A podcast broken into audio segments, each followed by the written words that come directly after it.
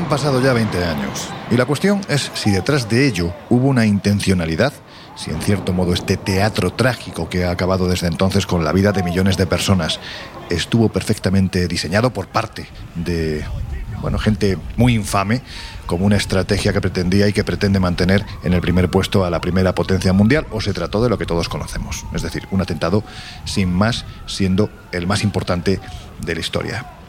Yo no afirmo, simplemente como veremos a lo largo del programa de hoy, hay argumentos para pensar que los enlaces entre amigos y enemigos, las tramas ocultas, el antes y el después del 11S, uno da la sensación de que hay quien se ha beneficiado desde entonces.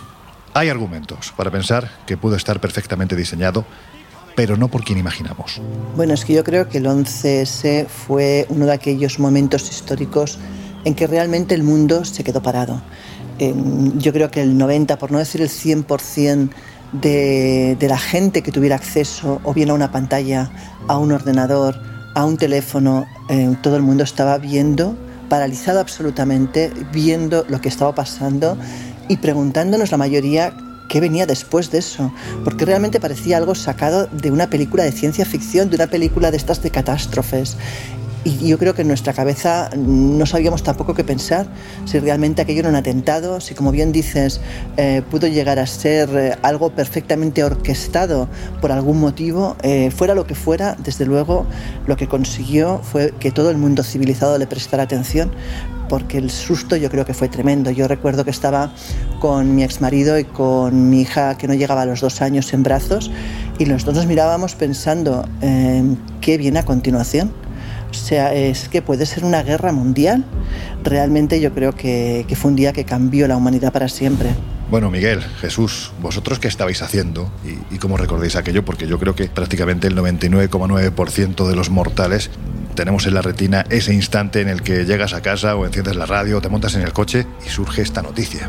Bueno, yo creo que Jesús estaría jugando a las chapas o a las Claro, canicas o algo de eso. Yo iba a decir eso, que aquí se va quizá a, a mostrar más que nunca la diferencia de edad entre Miguel y yo. Yo ahí Claro, todavía no, era- no lo había pensado. Yo tenía ocho añitos todavía, ocho, nueve añitos, entonces no, no, Bueno, no pues- era del todo consciente. Pero ojo, es interesante, es interesante. O sea, un niño de 8 años, que seguramente te enteraste lógicamente de lo que estaba Claro. ocurriendo, ¿cómo vivió aquello? Claro, ya digo, yo, yo para estas cosas soy, soy muy malo de, de memoria, pero claro, un evento de estas características lo, lo marca. Yo lo viví desde la, la óptica de, de- de la infancia ingenua, sin comprender muy bien qué, qué pasaba en, en- en esa masacre, en esa tragedia, y desde luego sí que percibí más esa mm, preocupación, ¿no? ese impacto en familiares cercanos, ¿no? que, que- que estaban compungidos completamente. Ya digo, yo, yo no fui muy consciente hasta que, bueno, pues años después, lógicamente ya el interés por esta cuestión sur- surgió y, y empecé a percibirlo, pero con esa edad básicamente yo, yo percibí que algo muy, muy, muy gordo había, había pasado, ¿no? terrible. Miguel, tú tenías algo más de 8 años. Sí. ¿Cómo lo recuerdas? Sí, sí. Yo, bueno, yo en, en ese momento era, era freelance, trabajaba para, para varios medios sin ningún tipo de contrato, llevaba una vida un poco de, de rock and roll. Y en ese momento estaba escribiendo, me acuerdo que estaba escribiendo y alguien que tú también conoces, que era en esa época mi compañero de aventuras, con el que escribí. José Lesta. José Lesta, muchos reportajes y libros. Me llamó por teléfono y me dijo, oye, pon en la tele que está pasando algo increíble. ¿Qué pasa? Pues, pues unos aviones están estrellando en las Torres Gemelas de Nueva York. Y efectivamente, puse, puse la televisión, recuerdo que Antena 3, y, y- y bueno, no tardó demasiado tiempo en planear la sospecha de que no se trataba de un accidente, sino de un atentado. Y yo recuerdo perfectamente las palabras de José Lesta. Me dijo, esto es un atentado, chaval, acaba de empezar el siglo XXI. Fíjate. Y efectivamente, acababa de empezar el siglo XXI, porque hay que recordar que en ese año 2001 estábamos en una situación geopolítica muy extraña. Una situación en, lo- en la que solamente había una gran potencia mundial, Mm. que era Estados Unidos, porque la Unión Soviética se había venido abajo. Rusia estaba hecha unos zorros en manos de, de antiguos miembros del Politburó que se habían convertido en magnates y estaban vendiendo a Occidente Rusia y los intereses de Rusia. La gente se estaba muriendo de hambre en Rusia y, y en algunos otros países que formaban parte de, de la Unión Soviética. Y Estados Unidos era la única potencia hegemónica. Y esto es una enorme anomalía. De hecho, no se explicaría la primera guerra del Golfo, que tuvo lugar en el año 1990, sin entender esa situación. Vosotros, si os acordáis, eh, en, esa, en esa primera guerra del Golfo, cuando Estados Unidos ataca a Irak, eh, lo, que se, lo que Estados Unidos demostró al mundo es que podía dejar en la edad de piedra a un país sí, sí, sí, en solo un par de días, ¿no? Mm. Es decir... Sabimos en cierto modo lo que hasta entonces solo habíamos visto en las películas de ficción. Exacto, y que Estados Unidos podía hacer cualquier cosa sin nadie enfrente. Claro, es decir, nadie le tosía. Nadie le tosía. De hecho, la invasión, la invasión de Irak fue simplemente una demostración de fuerza. De hecho, todos los datos parecen indicar que Saddam Hussein pidió permiso a los Estados Unidos para invadir Kuwait.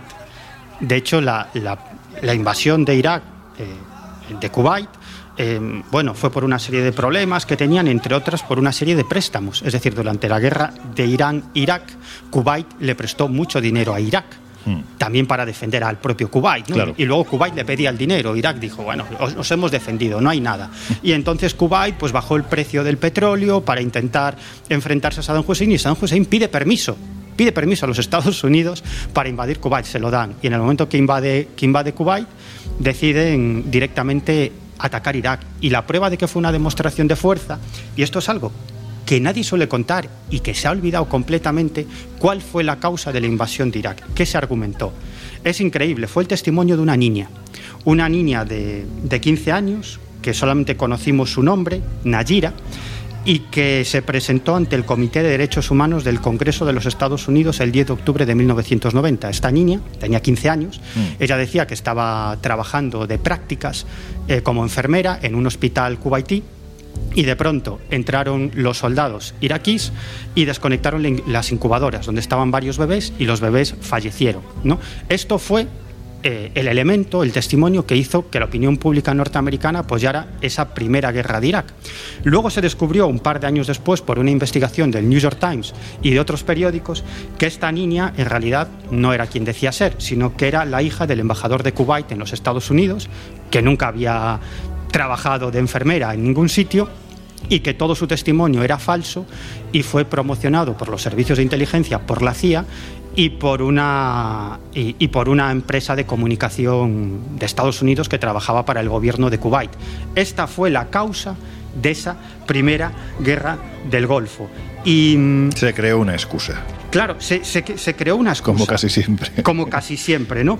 Claro, hay, hay que tener en cuenta que, estábamos en una situación absolutamente anómala. Cuando no hay un enemigo exterior, es muy difícil cohesionar un imperio. El imperio en muchas ocasiones se cohesiona por la existencia de un enemigo exterior. Y luego hay que mantener un sistema económico basado en la industria militar. Claro. Es decir, estamos en un sistema económico industrial militar. Es decir, si no hay enemigo, si no hay un gran enemigo exterior, de algún modo hay que crearlo. Y el 11S, los atentados del 11S, fueron la creación de ese enemigo. Es un nuevo enemigo ambiguo, líquido, ya no es la Unión Soviética, es el terrorismo internacional. Por lo tanto, uno puede justificar prácticamente cualquier cosa. ¿no? De hecho, la invasión de Afganistán podría estar justificada porque el gobierno de Afganistán protegió a Osama Bin Laden después de los atentados del 11S. Entonces eso podría estar justificado.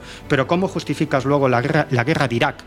Las intenciones de atacar Irán o las intenciones de, atacar Siria. En el fondo, lo que se trataba es de crear un enemigo, y con esto no estoy diciendo que el 11S fuese una conspiración. Lo que estoy diciendo es que el 11S fue la gran excusa para llevar a cabo una política exterior de invasión de varios países en Oriente Medio, algo que ya estaba sobre la mesa, pero que no podían hacer porque no tenían el apoyo de la opinión pública. Cuando se producen los atentados del 11S, es la excusa perfecta para tener el apoyo de la opinión pública, sobre todo si logras vincular a Irak con el terrorismo de Al-Qaeda, algo que era totalmente incierto porque Bin Laden, Al-Qaeda y Saddam Hussein e Irak se odiaban a muerte, se querían matar. ¿no? Miguel, escucha una cosa. Sí.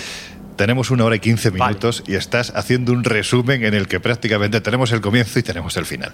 Vamos a desarrollarlo en esta hora 15 minutos. Hay mucho contenido. De hecho, está bien que pongamos a nuestros oyentes en los antecedentes, en los prolegómenos, más o menos que podrían explicar el por qué se produce el atentado del 11S. Yo creo que si recordamos aquel día, a mí particularmente lo que me viene a la retina es que parece que solo lo retransmitió el gran Matías Prats, ¿verdad? Porque todos recordamos esa imagen, Ricardo, Ricardo, parece que se ha estrellado. Y no, no, no hubo ese día, informativamente hablando, nadie que captara tanto la atención como el gran Matías, ¿no? Y bueno, pues como mañana, 11 de septiembre, se cumplen dos décadas desde que la historia cambió, hoy vamos a repasar aquellos acontecimientos. Vamos a intentar sonsacar las increíbles incongruencias porque las hay, además, como decimos, a casco borro, ¿no? También las extrañas relaciones, los extraños amigos que creó el antes y el después de, este atentado. Por ejemplo, pues la familia Bush ni más ni menos que con los Bin Laden, que son en cierto modo, los verdaderos beneficiados de todo este asunto. Y lo vamos a hacer además en compañía de buenos amigos que llevan muchos años investigando en profundidad aquellos acontecimientos. En los años 60, astrofísicos como Joseph Allen Hynek, asesor de Steven Spielberg en encuentros en la tercera fase, o el francés Jacques Vallée, fundaron un colectivo secreto para investigar las anomalías que se producían en los cielos del planeta. La conclusión a la que llegaron es que la ciencia, en muchos casos, no podía explicar lo que estaba sucediendo. Aquel colectivo fue conocido como el Colegio Invisible.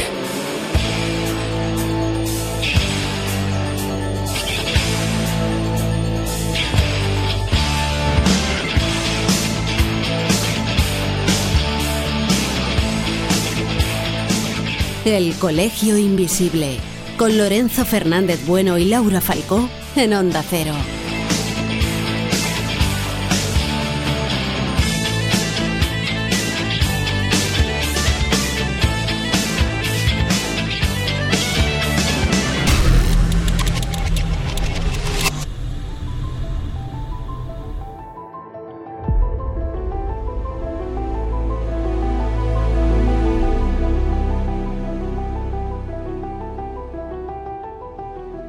Antes de empezar, bueno, pues de abrir esta mesa de redacción en el Colegio Invisible, porque el asunto sin duda lo merece, si os parece vamos a escuchar este mini reportaje que han realizado los compañeros de Antena 3 Noticias, en el que participan, pues fijaos quién participa, Matías Prats, Susana Griso, Ernesto Sáenz de Uruaga, que por aquel entonces era el director de los servicios informativos de Antena 3, el gran, enorme, gigante Jesús Hermida, en fin, son los protagonistas informativamente hablando de aquel día en el que A3 Media, bueno, pues nos enseñó a través de la pequeña pantalla que el mundo había cambiado a raíz de lo que estaba ocurriendo ni más ni menos que en la capital de todo el planeta, Nueva York.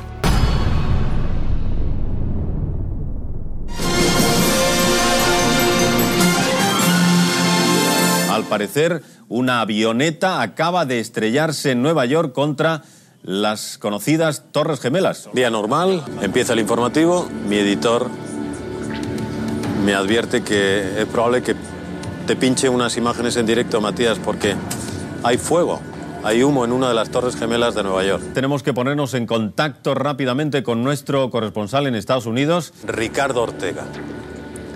Ricardo, ¿qué sabemos? Hola, buenas tardes, Matías. Se acaba de producir hace escasos minutos una avioneta, parece que se ha estrellado contra una de las torres gemelas en el tramo del piso 80 al 107. Son torres que tienen 107 pisos, las más altas del mundo. Puedo ver en estos momentos cómo está la cúpula de la torre absolutamente envuelta en humo y hasta este momento se desconoce si ha sido un accidente o un acto terrorista. Ricardo estaba también como yo. Estaba observando de forma directa la imagen desde la habitación de su apartamento. Es que es un boquete tremendo el que ha producido, ¿eh? Sí, es un boquete tremendo, además el fuego... Bueno, bueno, se- y ahora, ahora de repente una explosión. Otro- es que otro avión volando muy bajo... o No, sea que la, puede- la otra torre, Ricardo, la otra torre. La ha otra impactado torre. en la otra torre. De repente se ve un boquete enorme en la otra torre. Digo, es otro impacto, otro impacto de otro gran avión, Ricardo. Y además en, en una zona más baja aún. Dios santo, es, es otro avión, parece, el que se ha estrellado en la otra torre. Estupefacción generalizada, asombro extraordinario, incredulidad. Es la otra torre, Ricardo, es la otra torre. En ese momento ya supimos que no se trataba de un accidente, que se trataba de un doble atentado terrorista y posiblemente al principio de algo más. El 11S marca el inicio de una nueva manera de hacer, que es la incorporación de ese periodismo ciudadano. Aquel que te aportan los espectadores a través de sus grabaciones con móviles, que luego hemos visto en otros eh, tremendos episodios o- o- o sucesos. Todos estaban pasando mi información, desde el primero al último, incluida Susana, mi, mi- mi Susana Griso. Yo recuerdo entrarle a Matías teletipos, teletipos, pero, pero con una sensación de que lo que estábamos viviendo nos superaba, ¿no? Efectivamente, ahí está la confirmación. Ricardo, es el edificio el que se ha venido abajo. Dios santo, pues fíjate eh, eh, todos los cuerpos de seguridad que estarían en las proximidades de esa torre. ¿eh? Y de repente hace así la torre, oh, primero una y después la otra. Parece un efecto dominó que va arrastrando piso por piso y estamos hablando de más de ciento y pico pisos uno detrás de otro hacia el suelo. Ninguno de los que habíamos eh, intervenido, ni ningún teletipo, ni ningún experto nos habían hablado de la posibilidad de que aquello se viniera abajo. Tenemos ya con nosotros al director de informativos de Antena 3 que se suma a esta narración de los acontecimientos que se están produciendo. Todo el mundo estaba volcado, absolutamente toda la casa. Jamás me he sentido tan arropado. ¿no? Todos estaban aquí a mi alrededor. Se sentaron conmigo, Ernesto Sáenz de Buruaga. Buenas tardes, Ernesto. Hola, Matías. Es impresionante, sobrecogedor, impactante. Fue una de esas tardes de periodismo puro, de adrenalina. Aquella tarde empezamos un programa interminable. Un tercer avión suicida podría haber provocado una tercera explosión en el Pentágono, edificio que también hemos visto ardiendo. Por mucho que repitiéramos las imágenes, parecían de ciencia ficción. ¿no? Ricardo Ortega, eh, me dicen que ha sido otro avión el que ha explotado, el que se ha estrellado en el Pentágono.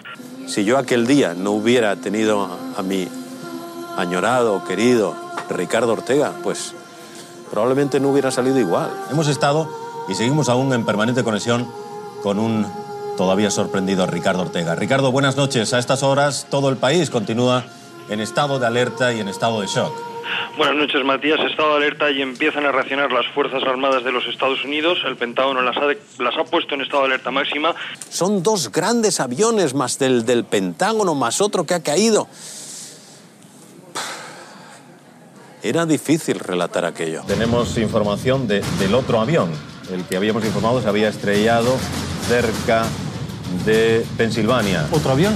Esto realmente no sabemos lo que está pasando. Y había un momento que decías, pero ¿cuántos aviones hay? ¿Cuántos van? ¿Cuántos hay realmente? Mira, ahí lo tenemos. Ese es el Boeing que minutos después cambiaba el rumbo y se estrellaba. Eh, ¿Veis que está ya? Eh, ha girado, Pues está yo- bajando, está cayendo en barrena y ¡pumba! Hay cientos de posibles aviones buscando lugares estratégicos en los Estados Unidos. Se cierra el cielo de América.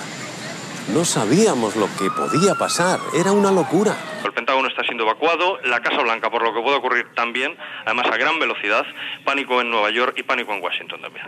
Matías Prat llevaba la narración desde las eh, 3 de la tarde de lo que ha sucedido. Se incorporaba también con nosotros Jesús Hermida. Y yo creo que lo mejor, eh, Matías, que el punto de arranque, vamos a resumir un poco todo lo que ha sucedido. Vamos a ir dando todas las imágenes que nos han impactado y que ya las hemos ido ofreciendo desde las 3 de la tarde. Que el punto de arranque sea el informativo nuestro. Como en directo, Matías Prat y Ricardo Ortega contaban a nuestros telespectadores lo que estaba sucediendo. Era un lujo tener primero a Ricardo ahí en directo, a Matías, luego se incorporó Hermida.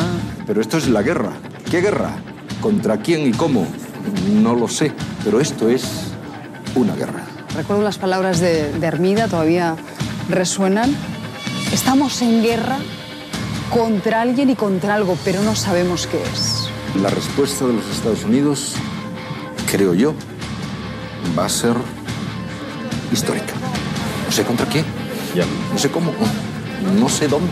Esto es un apocalipsis. El siglo XXI ya tiene ese día en el cual todos diremos, ¿dónde estabas tú y qué hacías cuando ocurrió lo de los aviones en Nueva York?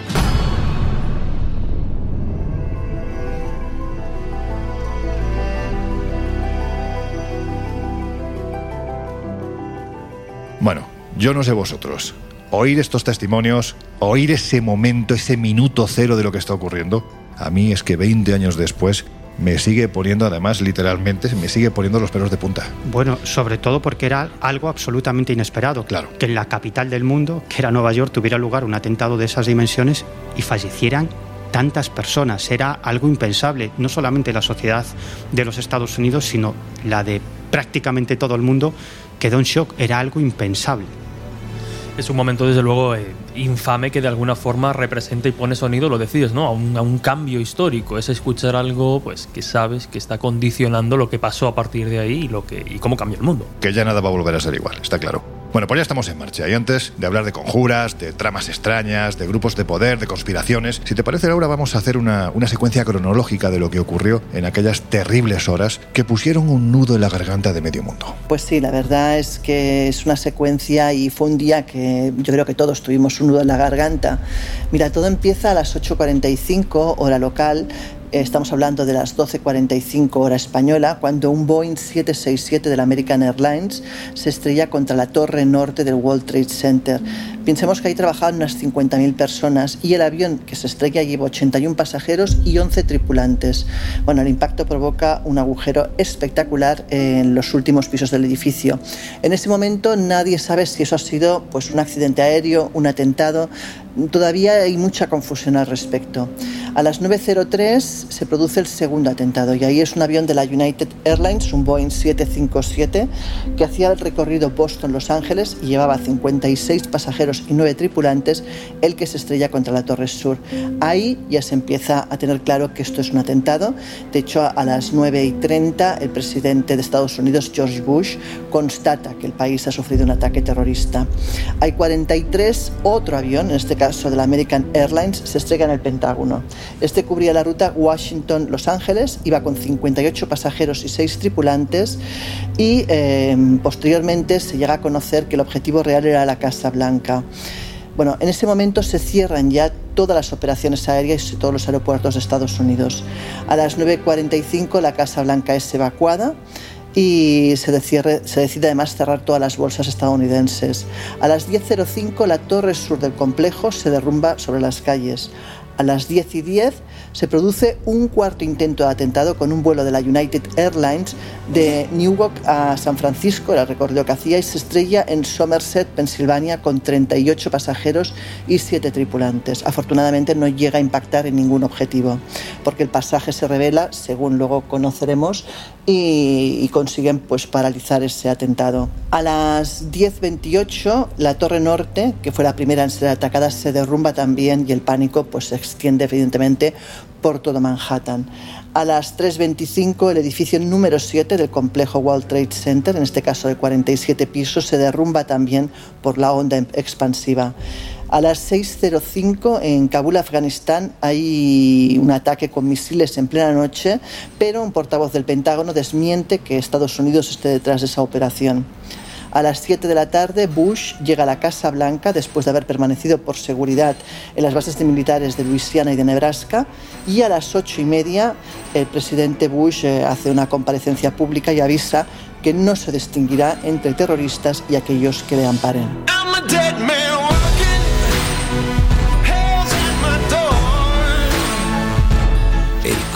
Invisible. El periodismo de misterio ya está aquí en Onda Cero.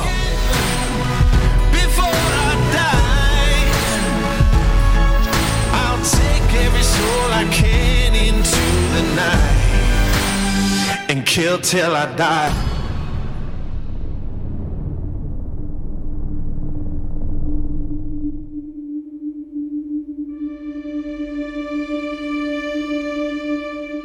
Bueno, yo creo que no hay duda de que fueron unas horas absolutamente frenéticas, sobre todo en lo relativo a la información que iba surgiendo, pero también a las cuestiones emocionales, ¿no? Porque realmente, como decías tú, Miguel, hace unos minutos, el planeta es que se quedó totalmente en shock. Y de repente Jesús se empieza a señalar a un posible culpable. ¿Quién era y por qué se pensó tan rápido en él?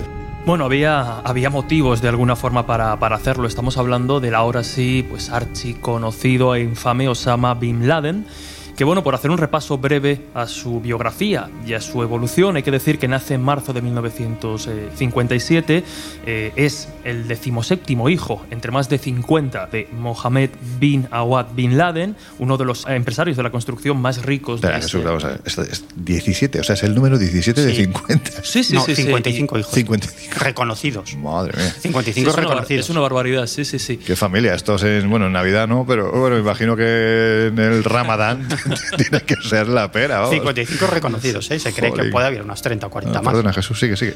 Es una barbaridad, ¿no? Pero bueno, este mm, mm, Mohammed bin Awad bin Laden era uno de los empresarios de la construcción más ricos de- de- del país.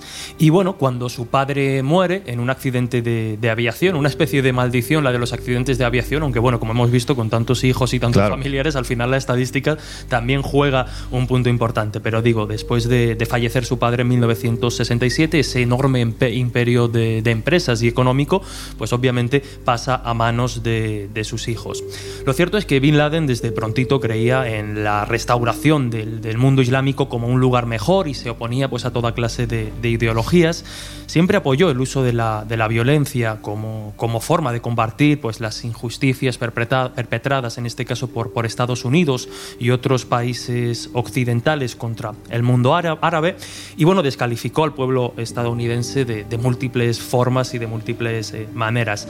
Lo cierto es que después de la intervención de la Unión Soviética en Afganistán, Bin Laden, eh, pues, junto a otros miles de, de islamistas alrededor del mundo, se unieron a la Guerra Santa y fue entrenado, y aquí entran quizá algunas de las eh, cuestiones más interesantes del perfil del personaje y que luego se volverán fundamentales después de los atentados, es que fue entrenado por la CIA y aprendió pues cantidad de, de cosas, cómo mover dinero a través de sociedades fantasmas, cómo preparar explosivos, cómo utilizar códigos cifrados para comunicarse, e importante, ¿no? Cómo ocultarse, algo que iremos viendo con el paso del tiempo. se creó un monstruo del que ahora tú, de hecho, Miguel, nos vas a contar alguna cosita mm. más precisamente vinculada a la CIA, pero, pero continúa, Jesús. Efectivamente, ya digo, después de, la retirada soviética eh, en 1989, Bin Laden regresa a su país pues con una aura de, de heroísmo tremenda y es ya en esos años, entre agosto de 1988 y finales de 1989, cuando crea la red terrorista conocida como Al-Qaeda.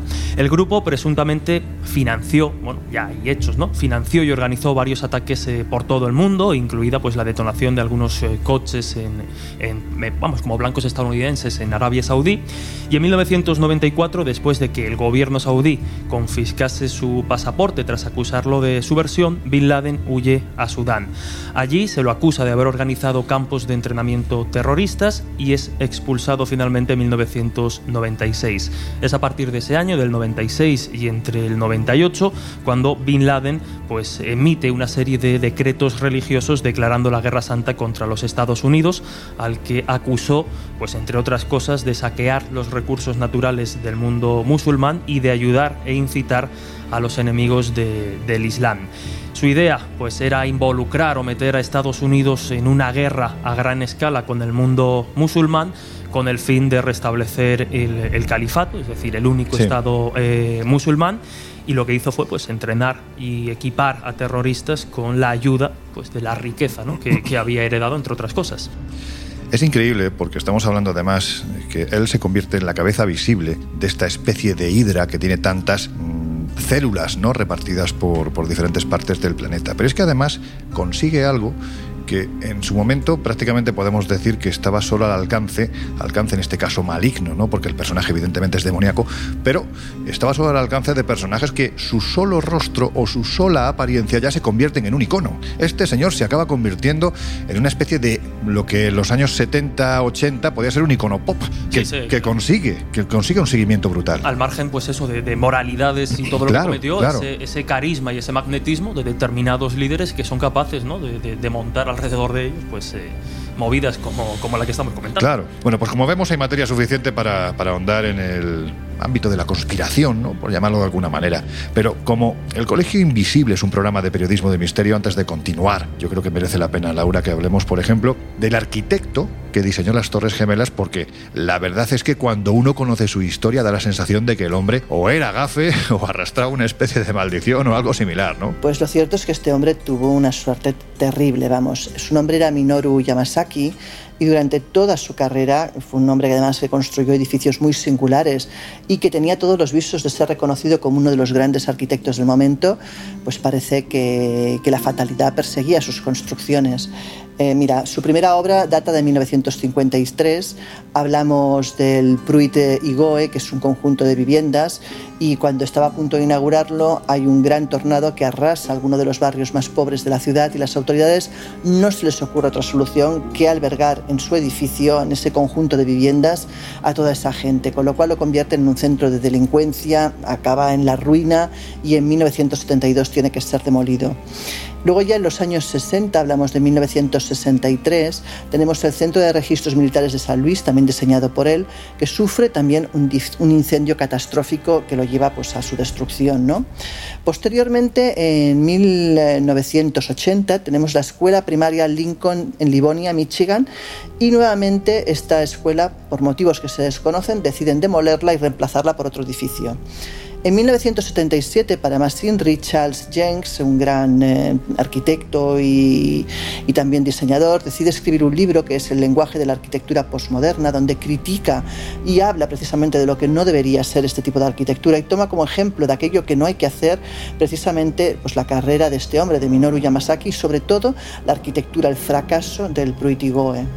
Bueno, eh, más tarde, en 1962, viene su gran éxito, la construcción de las Torres Gemelas, un granito, pero 15 años después ya vemos, pobre hombre, pues si, llega a estar vivo, yo creo que se muere del disgusto, ¿no? Porque 15 años después de su muerte, pues eh, fueron abatidas en un, un atentado. Pero hay más, o sea, podemos hablar también, por ejemplo, de la terminal A de Eastern Airlines en el aeropuerto de Logan de Boston. Esta, este terminal fue inaugurada en 1971, pero fue demolida en 1993.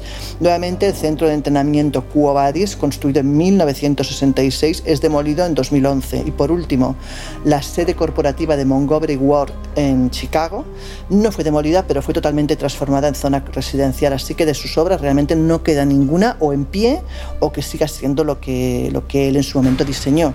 O sea, pobre hombre realmente pues le perseguía la fatalidad. Oye, como no podía ser de otro modo, cuando se produce un suceso de estas características que solo puede ser igualable en lo trágico, aunque lejanamente, por ejemplo, a otros eventos como el hundimiento del Titanic por el shock que, produce ¿no? en la sociedad de su tiempo, Aparecen los traductores de Nostradamus asegurando que el médico francés y profeta, pues ya en una de sus centurias lo dejó escrito, en fin. Pero, por ejemplo, Baba Vanga, al parecer sí lo dejó dicho. Si te parece, vamos a contar brevemente quién es esta mujer, quién fue, porque ya falleció, y qué comentó respecto al 11S antes del 11S. Claro está. Pues esta mujer se la conocía como la Nostradamus de los Balcanes. Perdió la vista de manera muy extraña cuando era niña, a los 12 años, después de una fuerte tormenta de arena, y su familia la encontró por lo visto a varios kilómetros eh, prácticamente muerta, con los ojos cerrados, cubiertos de arena, casi pegados por la arena. Dicen que cuando se recuperó empezó a experimentar, eh, pues que evidentemente se había quedado ciega, pero empezó a experimentar esa especie de visiones, de predicciones de futuro y una capacidad inusual para curar a los enfermos. Hizo muchas predicciones durante su carrera, pero la más acertada precisamente es la que hace referencia al 11 de septiembre de 2001 y a Estados Unidos.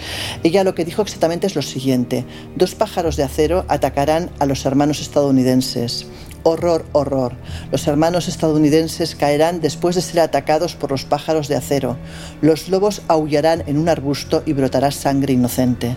Bueno, cuanto menos bastante inquietante y, y bastante y yo creo que puede ser una metáfora bastante fácil de identificar con la catástrofe, ¿no?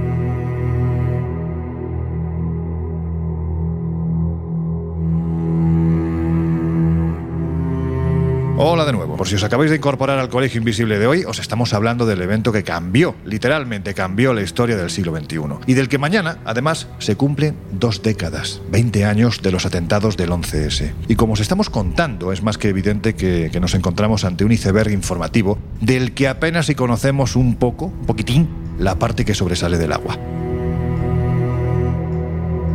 Osama Bin Laden. Bueno, pues estuvo en busca y captura, vivo o muerto, la verdad es que en este caso daba exactamente igual, y, y durante 10 años pues prácticamente se le estuvo persiguiendo hasta que el 2 de mayo de 2011 un comando militar de los SEALs pues acababa con la vida del terrorista más buscado y en cierto modo, y esto es una opinión personal, uh -huh. se cerraba una boca a la que seguramente hubiera merecido mucho la pena escuchar. Claro, la cuestión es que lo que no se contó entonces en ningún informativo es que habían matado a un hombre que en el argot de la CIA, por ejemplo, ocurría con, la, con el, en Panamá en su, en su momento con el presidente Noriega, uh -huh. era lo que se conocían como Our Boys, es decir, nuestros chicos, uh -huh. aquellos que de una forma u otra habían salido ni más ni menos que de los criaderos de la siniestra agencia de inteligencia norteamericana, ¿verdad, Miguel? Claro, es que aquí hay muchísima, muchísima tela que cortar. Es que tenemos que, que entender que los atentados del 11S dieron lugar primero a la guerra de Afganistán, luego a la guerra de Irak, pero es que mucho antes de esos atentados del 11S, del 11S ya estaba sobre el tapete del gobierno de los Estados Unidos la conquista de Oriente Medio.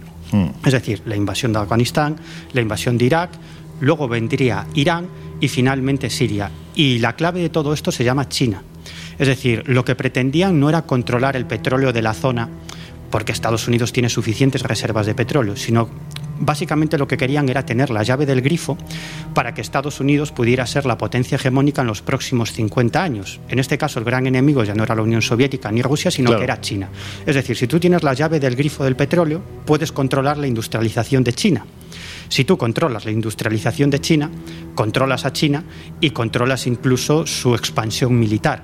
Esa era la base de todo ese plan que estaba sobre la mesa, que solamente faltaba el apoyo de la opinión pública estadounidense para ese gran proyecto de guerras perpetuas y de control de, de Oriente Medio. Hay un documento, perdona Miguel, Sí. del que hablaremos más adelante porque merece la pena desarrollarlo. No me hagas spoiler, No. porque creo, no, que, no te lo creo que te estás refiriendo precisamente a esa, a esa idea, ¿no? Claro. a ese concepto que ya estaba sobre la mesa. Sí, pero va- vamos a, a Bin Laden. Como tú muy bien decías, a, a Bin Laden lo matan el, el 2 de mayo del año 2011, un equipo de SEALs, que son unas unidades de élite del ejército de los Estados Unidos, entran en una casa de Abbottabad, en Pakistán, donde se encontraba oculto Osama Bin Laden con alguna de su gente, hijos, incluso, incluso esposas. La operación fue dirigida por el Mando de Operaciones Especiales de los Estados Unidos y la propia CIA. Y según informó la propia administración Obama, el cuerpo de Bin Laden, después de asesinarlo, fue arrojado al mar tras comprobar mediante pruebas de ADN que efectivamente se trataba de, De que no Bin era un Laden. doble. Claro, ahora la polémica surge cuando el gobierno de los Estados Unidos no hace públicas ninguna de las fotografías de la muerte de Bin Laden y ni siquiera ofrece las pruebas de esa muestra de ADN. ¿no? Y luego hay muchas cosas muy extrañas. Para empezar, el sitio donde estaba oculto Bin Laden. No todo el mundo creía que estaba en una cueva alejada por ahí y no, se encontraba en una casa, una mansión que estaba a menos a po- poquito más de un kilómetro de la Academia Militar de Pakistán, muy cerca del mayor centro de control de armas nucleares de Pakistán, porque Pakistán es una potencia nuclear, y a unos 60 kilómetros, es decir, a una hora de carretera de Islamabad, de la, la capital. de la capital de Pakistán, ¿no? O sea, como muy accesible. Claro, es difícil que, que un fugitivo de la talla de Osama Bin Laden se escondiera allí sin el conocimiento del ISI, del Servicio Secreto Pakistaní y del Claro. Ejército Pakistaní. De hecho, estaba oculto en una zona que es, es conocido como el Triángulo Militar, el Triángulo del Poder Militar de Pakistán. Es decir, que básicamente estaba protegido por los militares. Es curioso, claro, es lo que te lleva a pensar todo. Claro, entre otras cosas, por el sitio en el que estaba. El edificio era muy sospechoso. Allí se ocultaba alguien de importancia sin ninguna duda, porque era 8 o 10 veces más grande que cualquier casa que hubiera en las cercanías. Tenía muros de 3,5 y de 5 y de 5,5 metros de altura coronados por alambre de espinos. Muros internos, puertas de seguridad. Prácticamente ninguna ventana daba al exterior. Las terrazas tenían muros para que no se viera quién paseaba por las terrazas. La propiedad estaba valorada en aproximadamente un millón de dólares, que en Pakistán Es una pasada. es una pasta. Una pasta. Pero a pesar de eso, no disponía ni de servicio de teléfono ni de internet. Muy extraño. O sea, da la sensación de que lo único que faltaba era una bandera de Al-Qaeda. Básicamente, ¿no? Y bueno, lo que apuntan todos los datos es que en realidad era un protegido del ISI, el Servicio Secreto de Pakistán. Y uno le puede parecer algo sorprendente, pero no sorprende cuando sabes la historia. Es decir, antes acaba de hablar Jesús de la creación de los mujahidines, ¿no? Dirigidos durante bastante tiempo por Osama Bin Laden, ¿no? En el año 78 los soviéticos entran en Afganistán. Es decir, toman el control de Afganistán y desde Estados Unidos se pone en marcha una operación para expulsar a los soviéticos. ¿Qué hacen? Financian a los mujahidines radicales islámicos y los convierten en guerrillas contra el invasor soviético. ¿Quién ponen al frente de esa operación? A un tal Osama Bin Laden. ¿Por qué? Porque era hermano de Salem Bin Laden. Salem Bin Laden era agente de la CIA, alguien muy relacionado con George Bush padre, que fue Ahora, presidente- ahora iremos a él, porque es otro personaje también Unidos. importante. Un personaje súper importante, claro. Entonces, ahí entendemos todo. ¿Y cómo se hizo esa operación? Se financió a través del ISI, a través del Servicio Secreto de Pakistán. La CIA mandaba el dinero al ISI y el ISI se dedicaba a repartir ese dinero y a entrenar a los mujahidines. Desde entonces, el ISI ha controlado Al-Qaeda, es decir, el Servicio Secreto de Pakistán ha controlado Al-Qaeda, que ha utilizado también para su propio beneficio personal, montando atentados contra enemigos políticos, etcétera, etcétera, etcétera. Por eso no es extraño, a nadie le extrañó que el ISI estuviera controlando a Osama Bin Laden. De hecho, informaciones de prensa de reporteros muy bien informados sacaron a la luz que en realidad el ISI protegía a Bin Laden, que estaba muy enfermo y que el propio ISI, enfermo del riñón, y el propio ISI, el propio Servicio Secreto de Pakistán, le estaba dando toda la ayuda médica para que Osama Bin Laden no se muriera. Y esto es algo que evidentemente la CIA, los servicios secretos norteamericanos, conocían a la perfección. No exactamente, verás. Aquí, aquí viene una historia muy interesante, porque es cómo se localiza Osama Bin Laden. Hay básicamente dos teorías. No sé si vosotros visteis la película La Noche Más Oscura. Sí.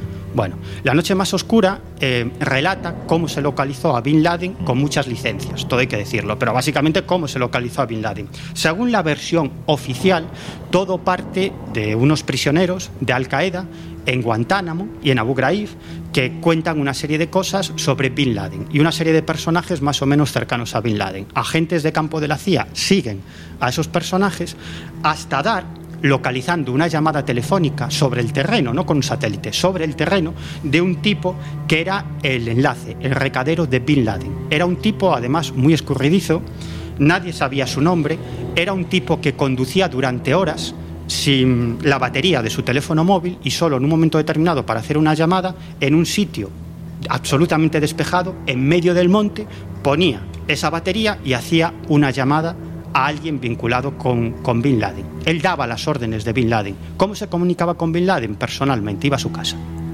O sea, le entraba a su casa y así fue como se localizó la supuesta casa en la que creían que estaba Bin Laden. A partir de ahí hubo meses de seguimientos, incluso vía satélite, en donde incluso captaron imágenes supuestamente de Bin Laden paseando por una de las terrazas. Pero como no había levantado la cabeza, no sabían si no lo tenían claro. No lo tenían claro. De hecho, la versión oficial es que cuando entraron tenían certeza un 95%, pero había un 5% de dudas. Esta es la versión oficial. Ahora te voy a contar la versión probablemente más real, que es la versión que dio Simu Hers. Simu Hers es ganador de un Pulitzer, es probablemente actualmente el periodista de investigación más importante de los Estados Unidos, alguien que estuvo a punto de ser asesinado en unas cuantas ocasiones por la CIA, alguien que trabaja para, trabaja para The Guardian, New York Times, la revista New Yorker, bueno, uno de los grandes, ¿no? Y, y Hertz eh, sacó una versión absolutamente alternativa. Él contó que no fue así, que en realidad esto es un mito, que mm, la cosa fue mucho más sencilla. Varios agentes de la CIA contactaron con un alto cargo del ISI, del Servicio Secreto Pakistaní, y este tío sabía dónde estaba Bin Laden. Le pagaron una pasta y así localizaron a Bin Laden. Entonces lo que hicieron, una vez que sabían que allí estaba Bin Laden, se pusieron en comunicación con el ISI y dijeron, sabemos que, estaba, que está aquí y sabemos que lo protegéis, lo vamos a matar. Y el ISI dijo, o vamos a ir a por él. Y dijo, vale, vale, está bien, podéis ir a por él, pero matadlo. Porque si no lo matáis y luego habla, nos meten un lío a todos. Y entonces fue el propio ISI el que llevó al equipo de los SEALs a la casa de Bin Laden, no tenía ningún tipo de protección, porque la protección que tenía era del ISI y se la retiraron. Y allí básicamente lo que hicieron fue eh, descerrajarlo a tiros. Los pakistaníes, según Hersh, querían decir que la muerte eh, se produjo por un ataque aéreo, que digamos que eso a ellos les exoneraba de culpas, Mm. ¿no? Y al principio la CIA dijo que sí, pero luego el gobierno de los Estados Unidos y sobre todo el presidente Barack Obama decidió tomar el control del relato. Entonces se creó un relato alternativo que beneficiaba al gobierno de los Estados Unidos, dejaba quedar muy mal al ISI pakistaní, pero el ISI, claro, se cayó ante la gran potencia que era su principal aliado. ¿Qué iban a Y esta es la versión alternativa de cómo acabaron con Bin Laden. Bueno, sea como sea, la verdad es que parece que todo está lleno de claroscuros en torno a lo que tuvieron que ser las últimas horas de Osama Bin Laden y a lo que fueron las horas posteriores. Como dices, no se presentó ningún tipo de analítica eh, que de, de ADN que demostrase que era él. El lugar donde fue eh, enterrado, no, arrojado al mar, también se desconoce. Lógicamente, esto sí, valga la redundancia, tenía una lógica. O sea, no se pretendía enterrar en ningún sitio Claro. conocido porque se iba a generar un culto tremendo, ¿no? Claro. Pero en fin, la sensación que da, en base a lo que tú cuentas, es que todo alrededor de esta historia es tremendamente oscuro. Miguel, de lo que apenas se ha hablado es de las relaciones muy estrechas que antes del ataque terrorista tuvo el clan Bush, es decir, el clan del presidente por aquel entonces de los Estados Unidos, primera potencia mundial, con uno de los herederos de Osama Bin Laden, que ya has citado anteriormente y que yo creo que merece la pena profundizar en este, en este personaje, Salem Bin Laden. ¿Quién era este hombre y qué vinculación tenía con la familia del presidente? Bueno, Salem Bin Laden, como hemos dicho, era el hermano de Osama Bin Laden. Osama Bin Laden... Hermano mayor, entiendo. Eh, eh, sí, Osa- Osama Bin Laden nació en el año 1957 y su hermano Salem en el año 1946. Es decir, era 11 años mayor que, que Osama. Pero bueno, teniendo en cuenta que su padre tuvo 55 hijos reconocidos Claro, claro. y vaya usted a saber los no reconocidos, pues bueno, ¿no? Y, y como explicó antes Jesús, ambos nacieron en el seno de una familia multimillonaria vinculada a la Casa Real Saudí, de Arabia Saudita. Su padre era el jeque Mohammed bin Laden, que como también contó Jesús, pues era el propietario y fundador de una constructora, la constructora Saudí Bin Laden Group, que era conocida como la constructora real porque hacía grandes trabajos de construcción para la monarquía alawita, para la monarquía de Arabia Saudí. De hecho, este grupo se encargó, entre otras cosas, de la reconstrucción de la mezquita de Al-Aqsa en Jerusalén. Anda. Sí, sí, sí, sí. Y claro, Salem Bin Laden, que vivió en Estados Unidos eh, mucho tiempo, mantuvo vinculaciones muy, muy estrechas tanto con George Bush padre, que fue presidente de los Estados Unidos durante cuatro años, como su hijo, George Bush Jr., que fue presidente de los Estados Unidos durante ocho años. Y esa vinculación se remonta al año 1977. En el 77, George Bush, que no tenía nada que ver con la carrera política, es decir, George Bush hijo, eh, crea su primera compañía petrolífera, que se llamaba Arbusto Energy. Bueno, esto tiene lógica porque quien no lo sepa, Bush, la traducción del inglés al español es arbusto. Efectivamente. Y bueno, esa primera compañía como Jorge to- Arbusto. Jorge Arbusto. y esa primera compañía, como todas las que montó, Tenía todos los elementos, todos los ingredientes para ser presidente de Estados Unidos, ¿eh? Pues lo fue. ¿Quién lo diría entonces? Sí, no? sí, bueno, sí, a la vista de lo que llegó después, ¿verdad? ¿Quién lo diría entonces cuando era... Bueno, e- él acabó fracasado porque todas sus empresas se fueron al tacho y él tuvo graves problemas de alcohol, reconocido por él mismo, él fue alcohólico. Bueno, pero esa es otra historia que ya contaremos que también es muy interesante, ¿no? Y bueno, esta empresa, Arbusto Energy, se fue al tacho. Y entonces él se quedó con... Tenía graves problemas financieros para, para mantenerla. Y quien salvó esta empresa fue un inversor. El inversor se llamaba James Butt. James Butt era agente de la CIA, era uno de los agentes muy vinculados a George Bush padre, es decir, que era amigo o colaborador de George Bush padre cuando era director de la CIA. De hecho, el propio George Bush, según diferentes informaciones de prensa, captó personalmente a este James Butt para la CIA. Él se encargaba fundamentalmente de facilitar operaciones oscuras de la CIA controlando el dinero, ¿no? Es decir, básicamente se dedicaba al lavado de dinero para operaciones de este tipo a través del Banco de Crédito y Comercio, y Comercio Internacional, el BCCI, que tuvo que cerrar por toda una serie de investigaciones y acusaciones de que lavaba dinero del narcotráfico, traficantes de armas y para operaciones negras de los servicios secretos. ¿no? Acusaciones muy fundadas. Muy fundada, sí. Bueno, pues este James Butt, aparte de todo esto, de trabajar para la CIA, de facilitar esas operaciones oscuras a través de, a través de bancos, él trabajaba para un personaje que era Salem Bin Laden. Él se encargaba de las inversiones de la familia Bin Laden en Estados Unidos y fundamentalmente en Texas. Y quien invirtió realmente en Arbusto Energy fue Salem Bin Laden a través de James Butt.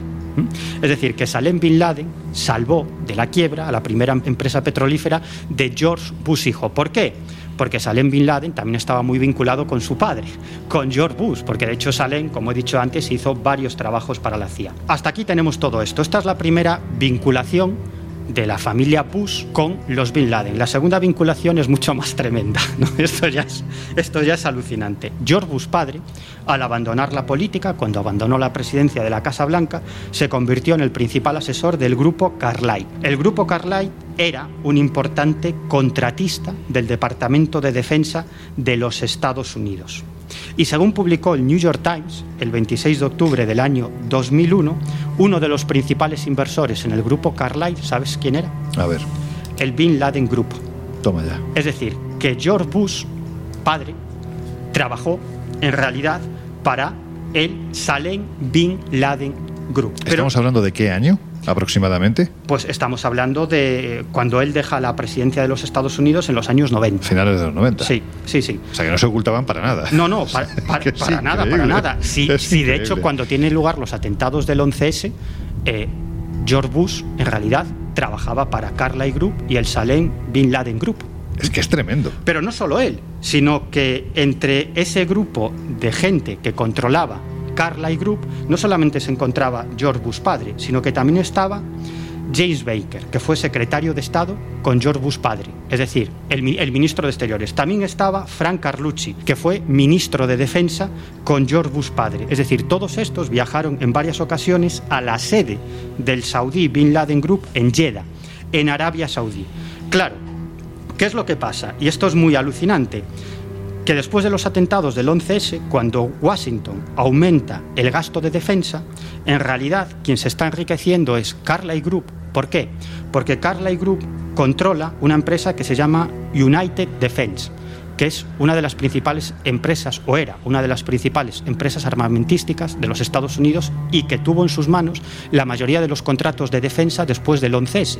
Claro, como Carlyle Group controlaba United Defense, pero en realidad Carl- Carlyle Group estaba participada por la familia Bin Laden, cada vez que Estados Unidos aumentaba su gasto de defensa, se beneficiaba Carlyle Group, pero también la familia Bin Laden. Por lo tanto, evidentemente, ante un atentado tan bestia como el del 11S, que provoca una reacción no menos bestia por parte de Estados Unidos, es decir, es una guerra mundial, una guerra global, mejor dicho, contra un enemigo, como decían, invisible, los principales beneficiados son Carlyle Group y, por otro lado, Bin Laden Group. Claro, de, de hecho, después de los atentados del 11S... Cuando se está acusando a Osama Bin Laden de haber sido el autor de los atentados del 11S. Tanto ideológico como prácticamente or- organizativo. Es que es tremendo. Claro, pero es que incluso Carlyle, Carlyle Group emitió una nota diciendo que después de los atentados del 11S cortaron todo tipo de vinculación con el Saudí Bin Laden Group. ¿no? Joder, para no cortar.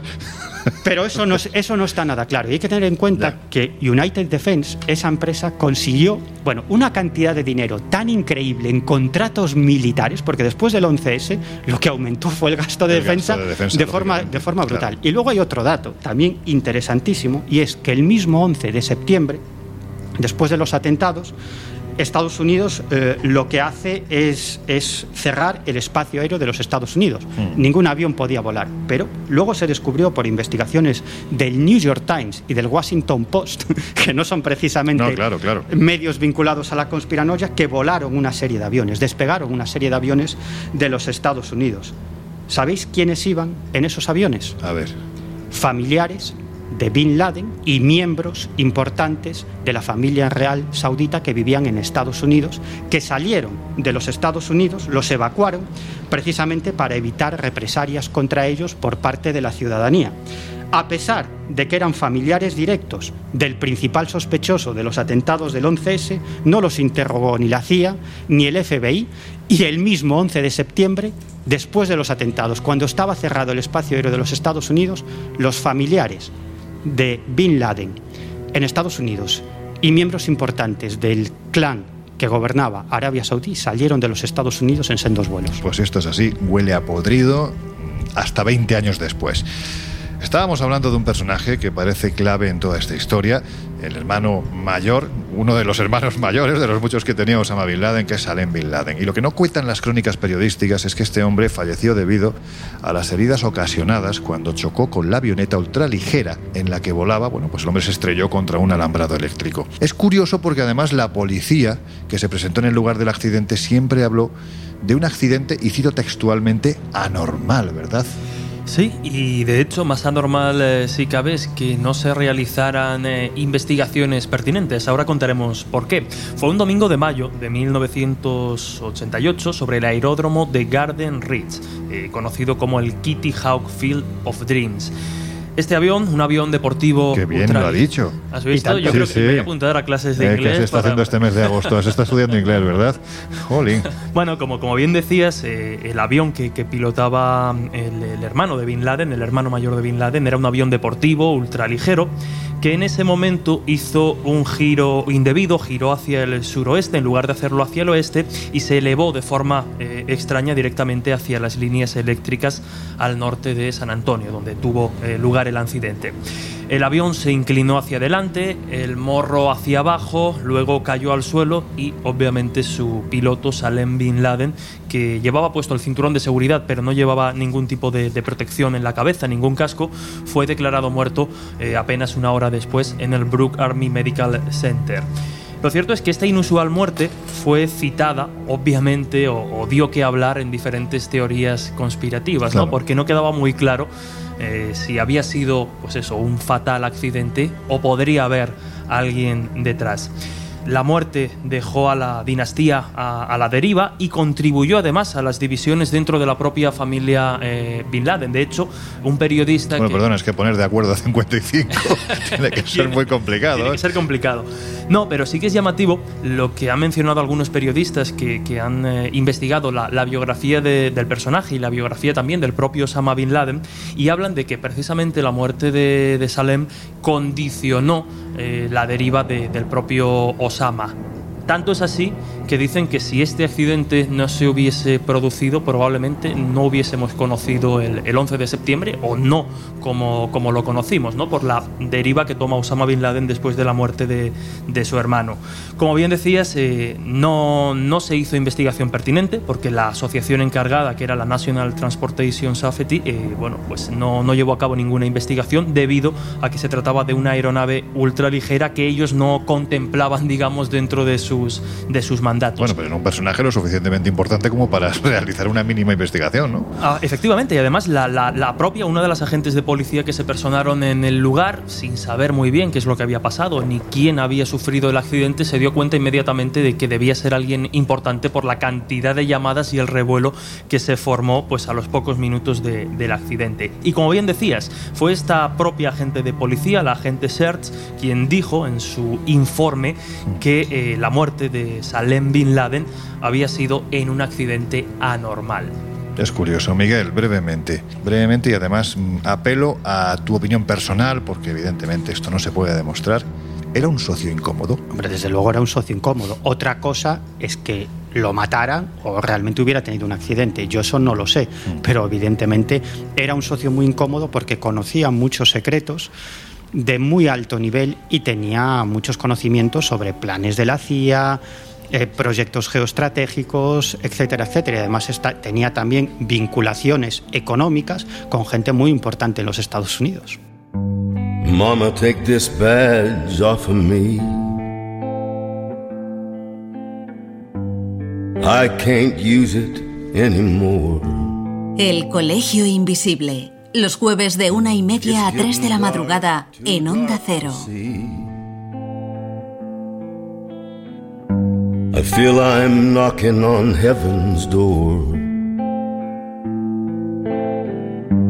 I'm knock, knock, knocking on heaven's door. Knock, knock, knocking on heaven's door. Knock, knock, knocking on heaven's door. Knock, knock, knocking on heaven's door. Mama, laid these guns on the ground. I can't shoot 'em anymore. That long black cloud is coming down. I feel like I'm knocking on heaven's door. I'm knock, knock, knocking on heaven's door. Knock, knocking on heaven's door. Knock, knock, knocking on heaven's door. I'm knock, knock, knocking on heaven's door.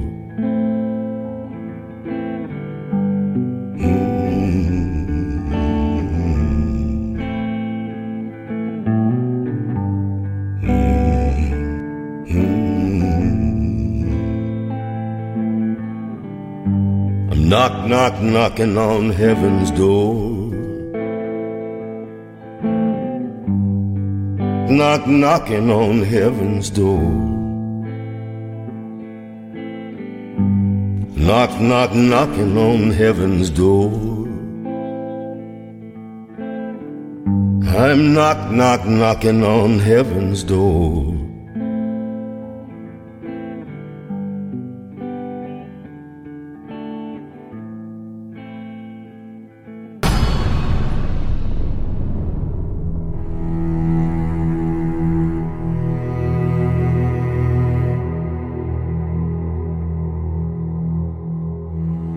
Hemos hablado de los beneficiados directos, bueno, aparentemente directos, de, de los atentados del 11S. Pero ¿habría más gente involucrada en estos pingües beneficios que se pudieron recibir después de un atentado tan trágico como el del 11S? Para mí hay dos grandes beneficiarios. Por un lado, Estados Unidos como potencia hegemónica. Es decir, que, que, en un primer momento lo, o sea, lo que consigue es conseguir, como hemos dicho antes, el apoyo de la opinión pública para llevar a cabo una serie de guerras en Oriente Medio. La finalidad era China, era tener la llave del grifo, la llave del petróleo, como he dicho antes, para controlar la industrialización de China y, y de este modo pues, seguir siendo la potencia hegemónica en las próximas décadas. Pero por otro lado, parece que hay una serie de personajes que se beneficiaron económicamente mucho de los atentados. Porque poco después de los atentados del 11S, la Organización Internacional de las Comisiones de Valores, que es una organización internacional que reúne a las instituciones reguladoras de valores de todo el mundo, mm. emitió un comunicado, un informe, en el que decía que alguien, alguien tuvo que saber días antes que se iban a producir los atentados del 11S porque estos iniciados, que así es como los llamaba este informe, que ganaron miles de millones de dólares, lo hicieron especulando en bolsa contra las compañías aéreas y las compañías de seguros perjudicadas por los atentados. Es decir, que alguien sabía qué iba a pasar y jugó en bolsa para llevarse muchísima pasta. En un primer momento se apuntó al mismísimo Bin Laden. ¿no? Es decir, este hombre, además de llevar a cabo los atentados, como sabía que se iban a producir porque los estaba montando él, pues invirtió en bolsa y aún encima se llevó miles de millones de dólares para su organización, para Al Qaeda. Sin embargo, luego se descubrió, lo descubrió esta Organización Internacional de las Comisiones de Valores, que la mayor parte de esas transacciones económicas pasaron a través de una empresa americana de inversiones que estaba controlada por un personaje que poco después se convirtió en el número 3 de la CIA. Y esta empresa, además, se descubrió que controlaba parte de las inversiones del Carlyle Group, del que hemos hablado anteriormente. El director ejecutivo de Carlyle Group era, en esa época, Frank Carlucci, que era antiguo secretario de Estado de, los Estados Unidos. Y algunos de los principales directivos eran desde el expresidente George Bush al ex primer ministro británico John Major. Ahí estaba también, estaban otros personajes como el antiguo secretario de Estado con George Bush, James Baker, y un personaje también muy curioso que se llama Fred Malek. Este fue el director de campaña electoral de Bush hijo, cuyos fondos aportó en gran parte el grupo Carlyle. Y Carlyle, como ya hemos dicho antes, también Madre gestionaba. Mía, es que de verdad, antes se decía que huele a porquería, pero lo que huele es a algo mucho más contundente. Muy contundente, y es que además Carlyle, como he dicho antes, controlaba buena parte de los intereses económicos de la familia Bin Laden Group y además controlaba United Defense, que fue esa empresa armamentística que consiguió grandes contratos de defensa después del 11 Es decir, que esto al final se quedó ahí, pero en su momento esta historia esta historia dio mucho que hablar y yo recuerdo eh, artículos periodísticos aquí en España, en el país o en el mundo, muy críticos y comentando esta historia. La verdad es que parece una trama de película, pero, pero es que, como estamos viendo, bueno, pues los argumentos son absolutamente reales. Y además, como no puede ser de otro modo, también está rodeada de misterios a los que bueno, llegados a este punto, aunque se salgan de esa geoestrategia, geopolítica de la que estamos hablando, pues merece la pena atender. Por ejemplo, comentábamos antes que tragedias de estas proporciones tienden, en cierto modo, a llevar colgadas etiquetas propias de nuestros asuntos, pues por ejemplo, como son las premoniciones o los sueños igualmente premonitorios. Laura, ¿Hubo también en este caso? Pues sí, lo cierto es que hubo varios avisos, todos de diferente índole, pero que cuando los ves todos juntos realmente impresiona. Ada Louise Huxtable, una famosa crítica de arquitectura que solía escribir una columna en el New York Times, en mayo de 1966 escribe un artículo cuyo título realmente parece una profecía. Dice así, ¿quién le teme a los malos y grandes edificios? En él comenta precisamente que el World Trade Center podría ser el inicio de una nueva era de rascacielos o quién sabe si de tumbas enormes del mundo. Claro, leído ahora pues pone los pelos de punta, ¿no? Posteriormente, no mucho más tarde, quizás hablamos de un mes o dos, se publica una publicidad, eh, hablamos de marzo de 1979, de la línea aérea pakistaní PIA, donde realmente la imagen pone los, también los pelos como escarpias, ¿no? porque se ve la sombra de un enorme avión justamente recortada sobre las famosas Torres Gemelas. O sea, vamos, parece premonitorio. Aunque quizás yo creo que el caso más llamativo es el de John O'Neill, que era un agente del FBI, que la noche anterior del atentado se había ido con unos amigos a cenar y que durante años había sido un experto precisamente del FBI en Osama Bin Laden. Era encargado de todo el tema relacionado con el terrorismo islámico. Él en 1997 fue, el, de hecho, el rostro visible de la oficina del FBI en Nueva York.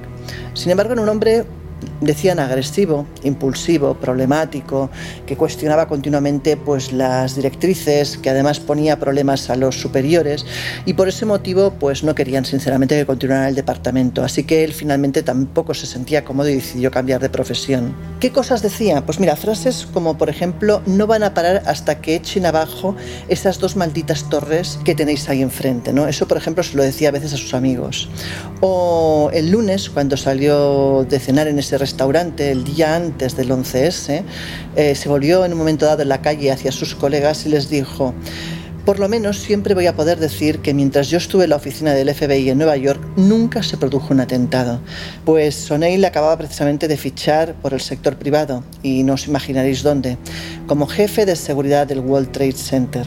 A la mañana siguiente O'Neill pues estaba contento, iba a ir por primera vez a su nuevo trabajo. acompañó también en coche, como solía hacer todas las mañanas, a su pareja a trabajar, a Valerie James, pero eh, luego pues se fue lógicamente a su nuevo lugar de trabajo, en el piso 34 de la Torre Norte. Su mujer Valerie se entera del atentado por la radio, pero no fue hasta las nueve y cuarto pasadas que John la llamó y le dijo lo siguiente, hay restos de cuerpos humanos por todas partes. ¿Tienes idea de qué es lo que se ha estrellado contra este edificio? Valerie le responde que la radio habían dicho que un Boeing 747. Dice que estaba muy nervioso y que le dice que tiene que colgar, que la llamará en un rato. John llamó después a su hijo de 29 años, que además curiosamente ese día tenía previsto ir a visitar a su padre al lugar de trabajo. Claro, su padre le dice que no vaya, que ni se acerque, ¿no? Le dice que está bien y que tranquilo, que ya les llamará. Pues bueno, eh, un agente del FBI recuerda haber estado hablando con él en el vestíbulo de la Torre 1, donde se había organizado pues, una especie de puesto improvisado de mando del FBI y de los bomberos, y se le vio por última vez pues, andando hacia la Torre 2 unos minutos justos antes de que ésta se viniera abajo. Su cuerpo fue encontrado una semana después, pero nuevamente, como decimos, parece como si él eh, supiera que iba a morir ahí. Incluso después de los atentados, en el tiempo, podemos decir que inmediatamente posterior, eh, hubo quien aseguró haber visto también, y en este caso, bueno, pues no, queremos frivolizar, pues, pero hubo testimonios de esto, porque, porque evidentemente el asunto es, es muy serio. Pero, en fin, hubo quien dijo haber visto lo que se podría denominar como una aparición fantasmal, ¿no, Laura? Pues lo curioso de este caso es que los fenómenos paranormales empiezan justo al poco tiempo de ocurrir el suceso. Incluso hay muchos que afirman que en algunas de las imágenes televisadas, cuando se ve a los equipos de rescate realizar operaciones en la zona cero, eh, se puede ver sombras, incluso nebulosas blancas inexplicables entre esos escombros. ¿no? Hay casos realmente que ponen los pelos de punta, como el del sargento de policía de Nueva York, Fran Mara, de 48 años. Este hombre llegó a escribir un libro que se llamaba Landfill to Hallowed Ground, el vertedero de la tierra santificada, en el que relata precisamente sus experiencias cuando estaba buscando entre los escombros y dice que durante la búsqueda pues él vio claramente una enfermera fantasmal que iba vestida como con un traje de la Cruz Roja pero de la Segunda Guerra Mundial. De hecho hay muchos voluntarios que relatan haber identificado a esta mujer, una mujer afroamericana vestida pues eso como una enfermera de la Segunda Guerra Mundial e incluso algunos dicen que iba como una bandeja de sándwiches. Otros oficiales del Departamento de Policía eh, también fueron testigos de algunos fenómenos que no pueden realmente darles una explicación lógica. ¿no? Cuenta, por ejemplo, Joe Lani, eh, que mientras se dirigía hacia ese vertedero para arrojar partes de los desechos, se encontró pues, con un hombre que iba caminando en esa zona medio de noche, cosa que no tenía ningún sentido, y que cuando él se fue a acercar, eh, el espectro desapareció delante de sus ojos. Pensemos también que precisamente por el calibre del suceso en cuestión hubo restos humanos que aparecieron mucho más tarde, algunos incluso desperdigados en las azoteas de los edificios cercanos. Quiero decirte que motivos para que ocurran fenómenos los hay y muchísimos. En fin, que regresando a asuntos menos sobrenaturales y más terrenales, aunque en este caso da la sensación de que los asuntos terrenales son mucho más terribles que los sobrenaturales, si tuviésemos que hablar de, entre comillas, premoniciones de lo que iba a ocurrir, lógicamente Miguel sale a la palestra un documento que fue redactado en los 90 del pasado siglo y que bajo la denominación de Proyecto para un Nuevo Siglo Americano atentos al título. Merece la pena que busquéis en San Google porque hay un documento prácticamente íntegro y traducido de lo que dice este documento, Proyecto para un nuevo siglo americano. Este documento, como digo, dejaba escapar algunas ideas que, ¿por qué no decirlo?, a la vista de lo que pasó en 2001, el 11 de septiembre, y como suele ocurrir en todo este asunto, sinceramente pone los pelos de punta. A ver, Miguel, ¿qué es este proyecto? Y lo más importante, ¿quiénes están detrás? Bueno, pues eh, para entender esto del proyecto siglo, Nuevo Siglo Americano, eh, tenemos que echar mano de dos nombres. Richard Perr. Richard Perr fue el principal asesor de defensa de George Bush y luego, una vez que salió de la administración Bush, se convirtió en el principal asesor de Gaddafi. Joder. Madre mía, es que iban pasando de blanco a negro, pero, pero vamos, sin, sin ningún problema. ¿eh? Lo que la cuestión aquí es quién es el blanco. Quien paga manda. Y eh, este por un lado es Richard Perry. Eso en España también lo hemos visto. Sí, también. Y, y, luego otro personaje es Douglas Fate, que fue subsecretario de Estado para la Defensa. Y ambos fueron los responsables de un informe altamente secreto que se titulaba Clean Break. Este informe fue redactado en el año 1996 y entregado al que entonces era primer ministro de Israel, Benjamin Netanyahu. Y en este escrito apuntaba a, dos puntos cruciales ¿no? para los intereses estratégicos de Israel. Primero, desmembrar Irak y segundo, neutralizar la influencia de Siria en Oriente Medio. Este es un primer informe, pero es que luego estos dos personajes, Perle y Fate y otros miembros que también firmaron este informe, Clean Break, fueron los responsables de redactar dos años después, en el año 1998, otro informe bajo la tutela del llamado Proyecto para el Nuevo Siglo Americano, que era una poderosa fundación ultraconservadora cuyo objetivo fundamental era mantener la hegemonía de los Estados Unidos en el mundo. Y este proyecto, este informe elaborado por cuenta del proyecto para el nuevo siglo americano es casi calcado al que entregaron dos años antes a Benjamín Netanyahu, pero adaptado a la mentalidad y a las circunstancias americanas. Y se titulaba este informe Reconstruir las defensas americanas, estrategias, fuerzas y recursos para el nuevo siglo. Y fue este informe el que sentó las bases de la belicista política exterior de los Estados Unidos, porque toda la gente estaba vinculado a este proyecto Nuevo Siglo Americano, luego, cuando George Bush llega al poder unos años después, todos ocupan los cargos más relevantes claro. dentro de la administración Bush. ¿Qué dice este informe? Bueno, pues este informe habla básicamente de la necesidad de controlar Oriente Medio, precisamente para lo que decía antes. El grifo. Para tener el grifo del claro. petróleo, ¿no? Pero que eso es absolutamente imposible porque supone llevar a cabo unas guerras que pueden durar muchos años, incluso décadas, en Oriente Medio. Llevar, es decir, llevar a cabo una operación de guerra a gran escala durante un periodo de tiempo muy amplio. Esto, esto dice este informe, bueno, que esto es muy difícil de vender a la opinión pública estadounidense, pero dicen que todo esto cambiaría si en algún momento se produjera un nuevo Pearl Harbor en territorio de los Estados Unidos, que esto podría provocar un cambio de percepción de la opinión pública y un apoyo para estas guerras en Oriente Medio. Claro, ese nuevo Pearl Harbor se produjo unos años después de que esta gente llegara al poder y fueron los atentados del 11S. O sea que les hacía falta un catalizador y ese catalizador fue ni más ni menos. Uf, que los atentados del 11 Esto es muy duro. Claro, porque a la opinión pública. Es decir, nos está diciendo, evidentemente, nosotros aquí no, en el Colegio no Invisible sabemos. no estamos diciendo que en un momento determinado aquí haya un proyecto que está anunciando lo que va a ocurrir tiempo después y que además les hace falta un catalizador que es dinamitar las Torres Gemelas. No, nosotros no estamos diciendo eso, pero sí es cierto que dentro de ese documento se hablaba que para el dominio que pretendían de Oriente Próximo, de Oriente Medio, les hacía falta un catalizador. Claro. Y ese catalizador, yo te pregunto, ¿pudo ser el 11S? No, no pudo ser, fue el 11S. claro, evidentemente fue el 11S. Y, a, y, además. Repito, no quiere decir que lo hicieran ellos, simplemente que utilizaron el 11S como elemento para llevar mira, a cabo eh, lo, que está lo que ponía ese documento. Lo que está absolutamente demostrado es que el atentado del 11S se utilizó para hacer otras muchas cosas en política exterior que ya estaban sobre la mesa. ¿no? Eso no quiere decir, yo no estoy diciendo que el gobierno de los Claro, Estados Unidos montara el 11S. Lo que estoy diciendo es que el 11S sirvió de gran excusa para llevar a cabo algo que ya estaba sobre la mesa. De hecho, altos cargos del Pentágono hablaron algunos años después de los atentados del 11S, de que a ellos les sorprendía mucho la guerra de Irak. ¿no?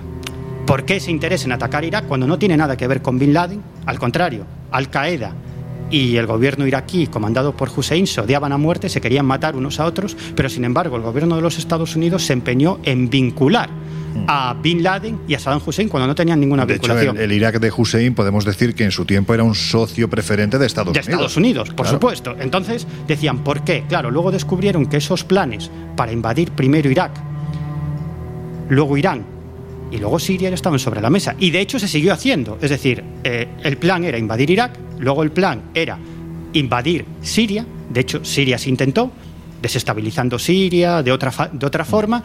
Y luego también Irán. Irán es el gran enemigo de los Estados Unidos y también se ha intentado. ¿Qué pasa? Que, que Estados Unidos encalló en Irak. Eso fue lo que pasó. Como pasa siempre, Afganistán lo controlaron, fueron a por Irak y en Irak encallaron. Y ahí se paró en gran medida todo ese proyecto para controlar Oriente Medio y para tener la llave del grifo. Terrible, se mire como se mire, es absolutamente terrible. Así que para relajar un poco los ánimos, os vamos a dejar unos minutos con una de nuestras músicas esenciales. Enseguida volvemos. I can't light no more of your darkness. El Colegio Invisible. En Onda Cero.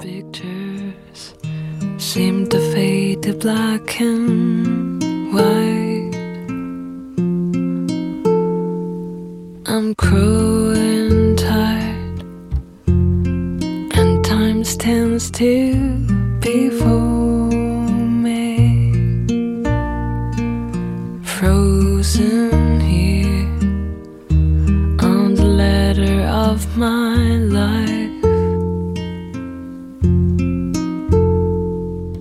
It's much too late to save myself from falling. I took a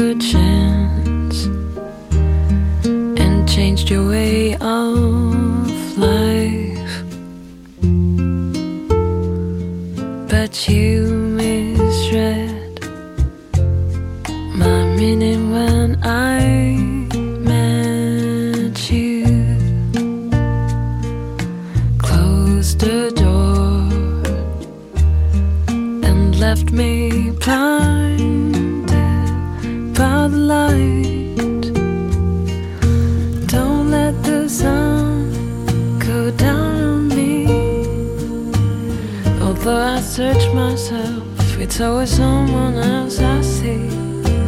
I just allow a fragment of your life to wander free. Mm.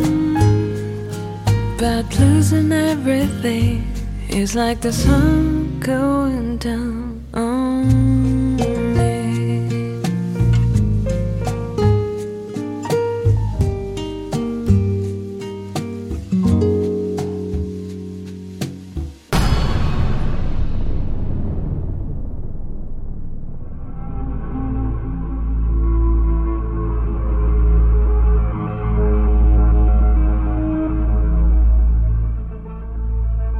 Laura, si alguien hizo un seguimiento profundo de todo lo que rodea el atentado del 11S, ese es bueno, pues un, compañero que lleva muchos años en esta casa, Bruno Cardeñosa, director y copresentador de La Rosa de los Vientos. Bueno, pues en su momento, prácticamente a los dos años de que se produjese el terrible atentado, escribió el trabajo de investigación 11S, Historia de una infamia, ¿verdad? ¿Qué es lo que cuenta en este trabajo? Pues sí, un trabajo muy interesante y si te parece yo creo que lo más interesante es escucharle a él.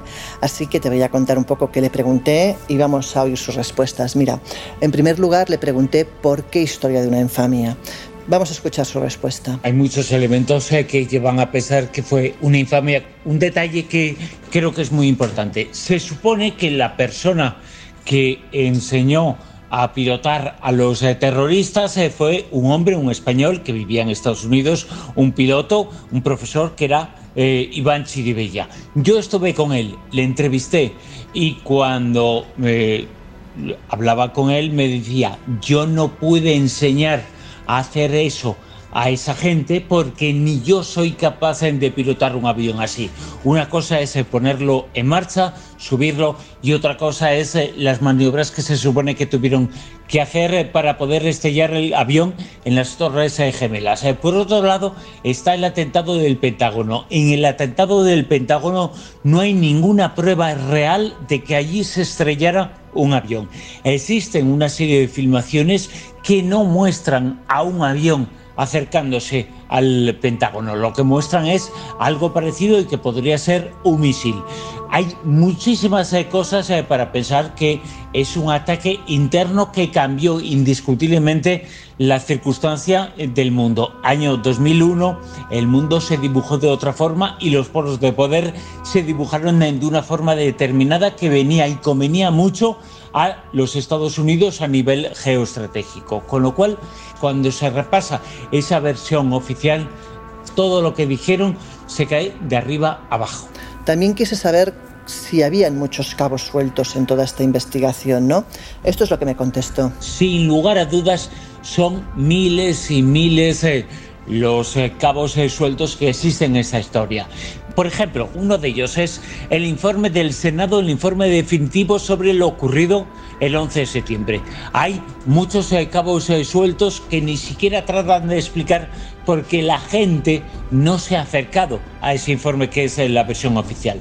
El hecho de que digan que no se detectó ningún avión acercándose a Washington y ni mucho menos acercándose al Pentágono, se debía posiblemente a algún tipo de avería. Curiosamente, los radares en ese momento en Estados Unidos detectaron y detectaban todos los aviones que existían sobre el país, menos uno, menos al que se dirigía al Pentágono. También hablé con algunos de los testigos eh, que fueron citados como personas eh, que vieron, que asistieron, que fueron testigos del estrellamiento de un avión sobre el Pentágono. Luego vas a la fuente original, yo los he entrevistado, he estado con ellos y ninguno de ellos se reconoce que hubiera visto nada más allá de o una explosión interna o una pequeña bola de fuego acercándose al Pentágono. La tesis de el atentado del golpe interior pues cobra muchísima fuerza cuando se analizan cada uno de los extremos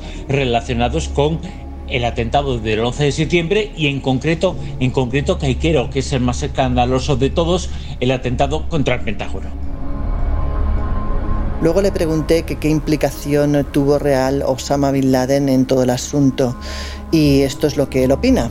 De forma errónea se ha dicho algo así como que se atribuyó el atentado, que lo reconoció. No, en ningún momento, en ninguna grabación, no existe ningún documento ni ningún testimonio que diga que fuera algo más que espectador. Es más, ninguno de los eh, supuestos eh, culpables de aquel acontecimiento estaban integrados dentro de la red Al Qaeda. Una red eh, que nace, que nace como consecuencia de una operación de la CIA en los años 70, finales de los 70 en Afganistán, que era la llamada Casa de los huéspedes. La casa de los huéspedes era una forma de reunir y de eh, tener controlados y censados a todos los guerrilleros islámicos, mujahidines eh, se llamaban, que estaban en contra de la ocupación de Afganistán. En ese momento la ocupación de Afganistán era de Rusia, casualmente. Pues bien, el jefe de ese grupo, el jefe de los mujahidines y el jefe de esa casa de huéspedes era precisamente Osama Bin Laden. Y por último, y quizás más importante, le pregunté si él defendía que los verdaderos artífices del 11S aún no habían sido llevados ante la justicia. Si te parece, vamos a oír qué opina. Por supuesto que no serán eh, llevados a la, a la justicia. Entre otras cosas, eh, porque según la versión oficial, las eh, personas responsables directas de aquel atentado habían fallecido. Y el otro responsable era Bin Laden, que fue, eh, fue muerto a manos de una serie de asaltantes de las Fuerzas Aéreas de los Estados Unidos. Solamente ha habido un juicio a un responsable del grupo en los Estados Unidos y los juicios eh, que han existido en los Estados Unidos a gente importante dentro de Al Qaeda, en ninguno de ellos hay una asociación directa sobre el 11S. De hecho, ni siquiera una acusación eh, directa sobre esos acontecimientos. Eh, se acusan eh, de otras cosas, de secuestro, de atentados. Es más, el cabecilla, el cabecilla del 11S, el considerado como tal, el 11S, nunca fue juzgado en los Estados Unidos por el atentado del 11S. Fue juzgado por un atentado en las Torres Gemelas unos años antes del 11S.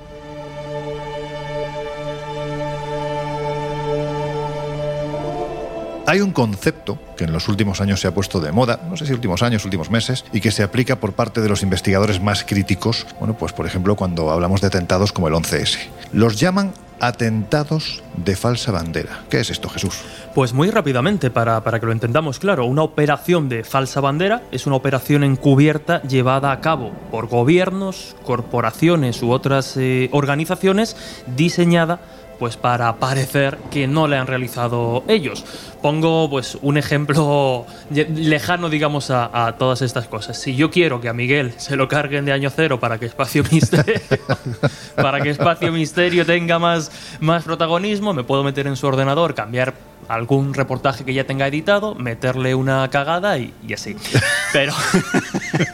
Cuidado que esto no sea el proyecto Nuevo Siglo Americano de Jesús. El nuevo ¿eh? siglo espacio Bueno, pero, es, un buen ejemplo de lo que es un atentado de falsa bandera. Claro, es decir, yo no tendría interés en que a mí me descubriesen, pero bueno, lo, hacemos así. Quizá un ejemplo más, más claro podría ser, pues, por ejemplo, la, operación eh, Gladio, llevada a cabo en, en Italia en los años 70, en el que determinados grupos de extrema derecha llevaron a cabo una serie de atentados que atribuyeron precisamente a grupos de, extrema izquierda en cooperación, en este caso con los servicios secretos italianos. ¿Para qué? Pues para desacreditar a los movimientos sociales y justificar así la desaparición de estos. Ejemplos eh, hay varios, si quieres podemos... Sí, eh, yo creo, por ejemplo, que, uno de los que nos afecta directamente o que nos afectó directamente a finales del 19 fue, por ejemplo, el hundimiento del buque Maine. Efectivamente, la explosión de del acorazado Maine que bueno, pues desencadenó la llamada Guerra de Cuba entre España y Estados Unidos a finales del siglo XX. Fue el 15 de febrero de 1898, concretamente a las 10 menos 20 de la noche, cuando una explosión hizo saltar por los aires al, al Maine, hundiéndose junto a la, a la boya donde estaba anclado. Bueno, cuando la noticia llegó a Estados Unidos, la prensa eh, rápidamente acusó a España como la responsable de esa explosión y, bueno, pues se criticaba también, aprovechó para criticar duramente la, política española en Cuba. Como digo, tanto Estados Unidos como, como la prensa, con la ayuda de la prensa, fueron, fueron feroces y acusaron a los españoles de este hundimiento con la declaración de la guerra. Hay quien dice, seguramente estamos hablando de gente pues, con la mente muy enferma, que eh, es muy sospechoso, por ejemplo, que en Pearl Harbor, cuando se produce el ataque japonés, hubiera una serie de buques importantes, pero secundarios, y que previamente, horas antes, días antes, los principales portaaviones eh, se hubieran ido de allí. Bueno, seguramente son mentes conspiranoicas. En fin, cuando hablamos de de estos atentados de falsa bandera, en cierto modo estaríamos hablando de ataques que en la mayoría de los casos acarrean una enorme pérdida de vidas humanas y que realizan los gobiernos supuestamente atacados con el objetivo de poder llevar a cabo ni más ni menos que fines cuyo beneficio justifica un acto así. Yo sé que esto parece uno de mis habituales trabalenguas, pero claro, la pregunta a realizar es si estos atentados de falsa bandera se siguen produciendo a día de hoy. Claro, hemos puesto ejemplos de, siglos pasados, de hace ya unos años, muy conocidos, pero efectivamente lo interesante es si esta clase de estrategias se siguen realizando o se siguen llevando a cabo a día de hoy. Hemos preguntado a, todo un especialista en el mundo de la conspiración y el análisis de teorías alternativas. Él es Miguel Ángel Ruiz, eh, bueno, es autor más que reconocido de la revista Año Cero, ingeniero en sistemas de telecomunicaciones con máster en sociología.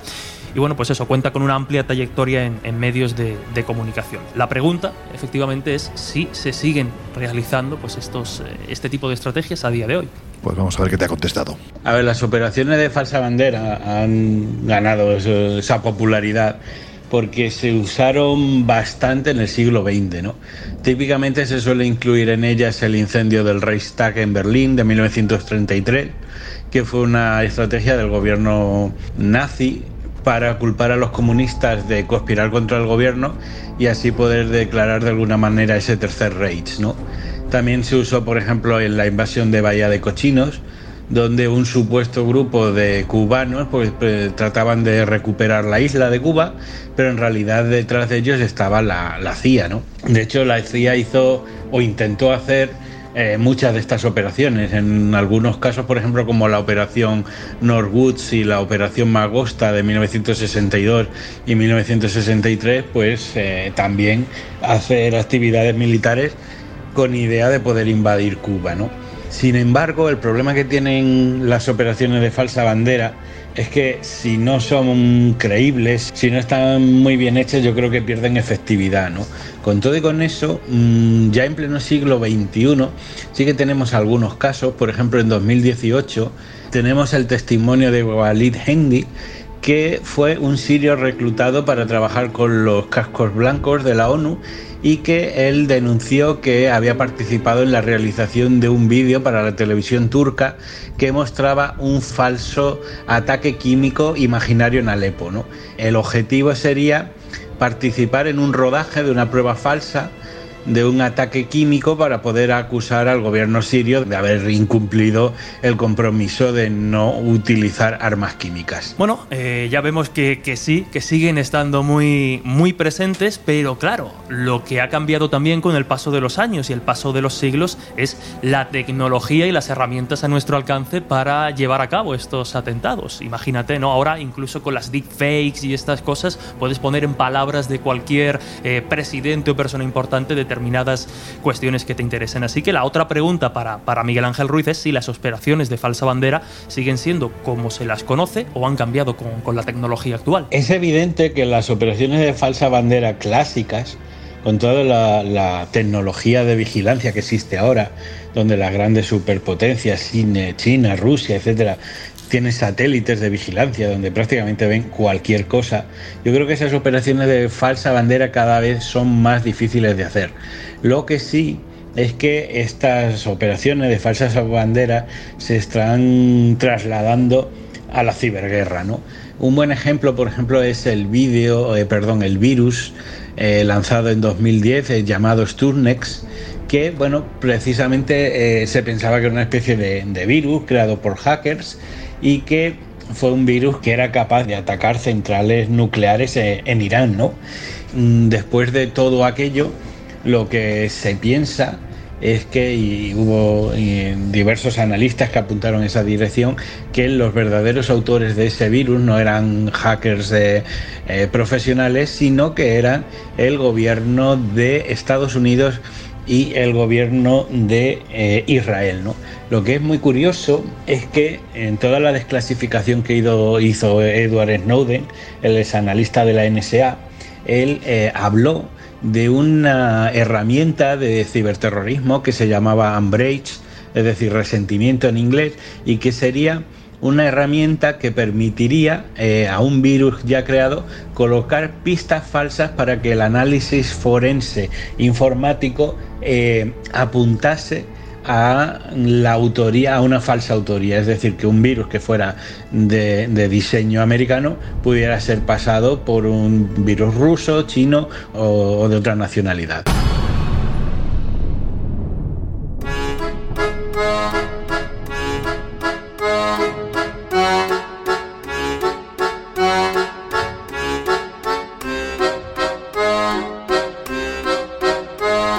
Historias así solo ocurren en el Colegio Invisible.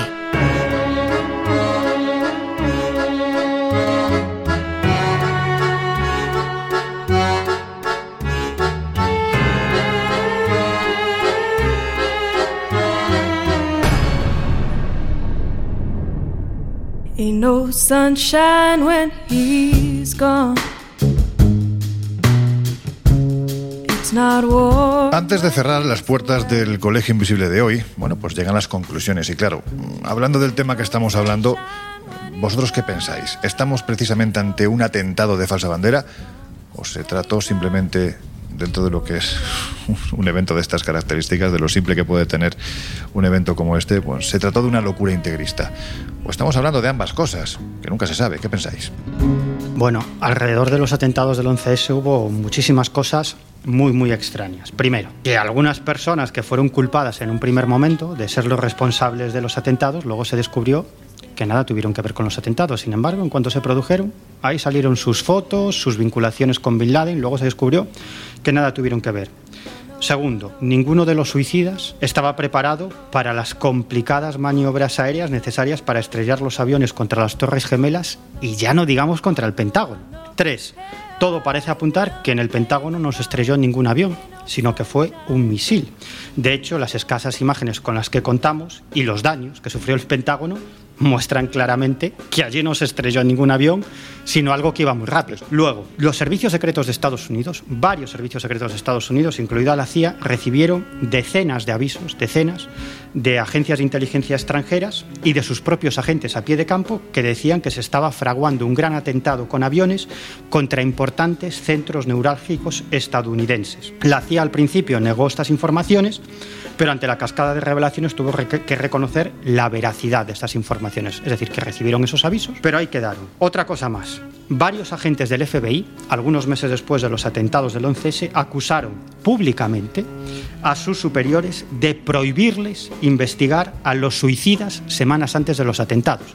Es decir, que aquellos culpados de ser los terroristas suicidas los que estrellaron los aviones contra las Torres Gemelas y el Pentágono estaban bajo la investigación del FBI. Varios agentes de campo denunciaron públicamente a sus superiores diciendo que les habían prohibido seguir investigando y, y, y continuar el seguimiento a estas personas. Luego no sé si os acordáis de algo también muy interesante que fueron esos sobres de antrax que aparecieron. Sí, sí, sí, ¿Ah? sí. sí. Bueno, pues estos sobres de antrax durante varias semanas atemorizaron a la población de los Estados Unidos.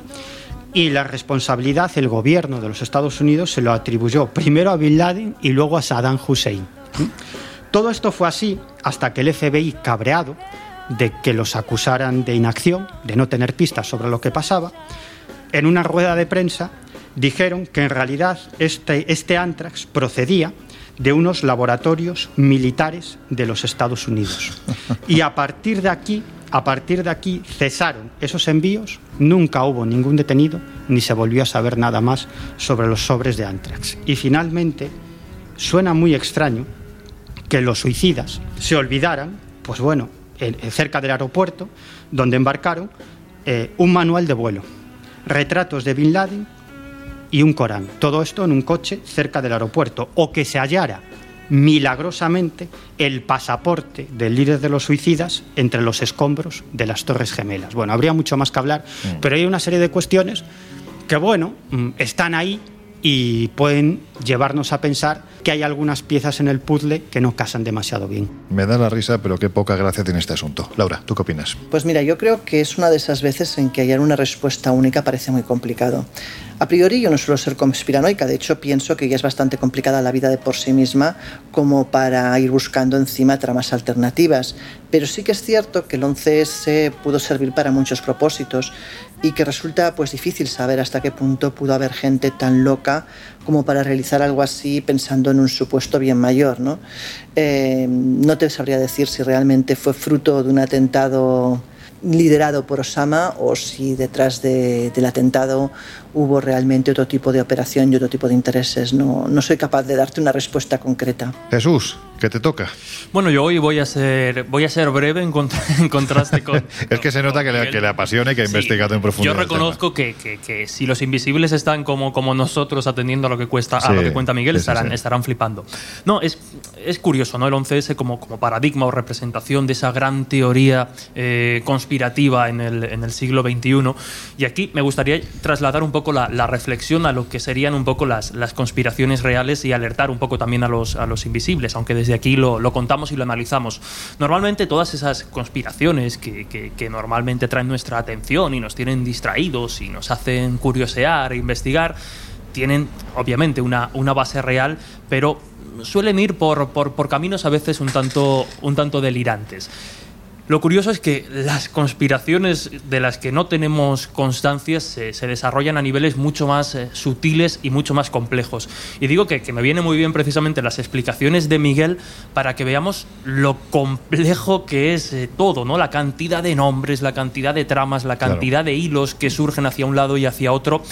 Normalmente es eso, ¿no? Las, las conspiraciones más, más genéricas tienen esa, mm, esa, esa visión más superficial, más sencillita, que da respuestas muy fáciles, pero vemos que, que las auténticas tienen respuestas y, y- y contrastes mucho más complejos que desde luego requieren de años y años y años buscando información, esperando a que salga el dato para ir completando el puzzle y ni, ni siquiera a día de hoy tenemos todas las, las piezas para, para mirarlo, ¿no? Así que bueno, es un mundo tremendamente complejo que normalmente pues juega con, con sombras, ¿no? Nos muestra cosas para distraernos y vemos que detrás hay mucho, mucho fondo. El 11 de septiembre, el día en el que sin duda cambió nuestra historia. Y es curioso que en el imaginario colectivo haya quedado la idea de que una serie de terroristas, habiendo dado un pequeño curso en unos aeródromos, por ejemplo, de Florida, fueron capaces de pilotar unos Boeing de la American Airlines, hacer una serie de maniobras verdaderamente complicadas, Boeings de varias, varios miles de toneladas de peso. Y no solo esto, no solo hacer esas maniobras, sino estrellarlos ni más ni menos que contra esas dianas primeras que fueron las Torres Gemelas. Quizás 20 años después haya llegado el momento de plantearse otras posibilidades.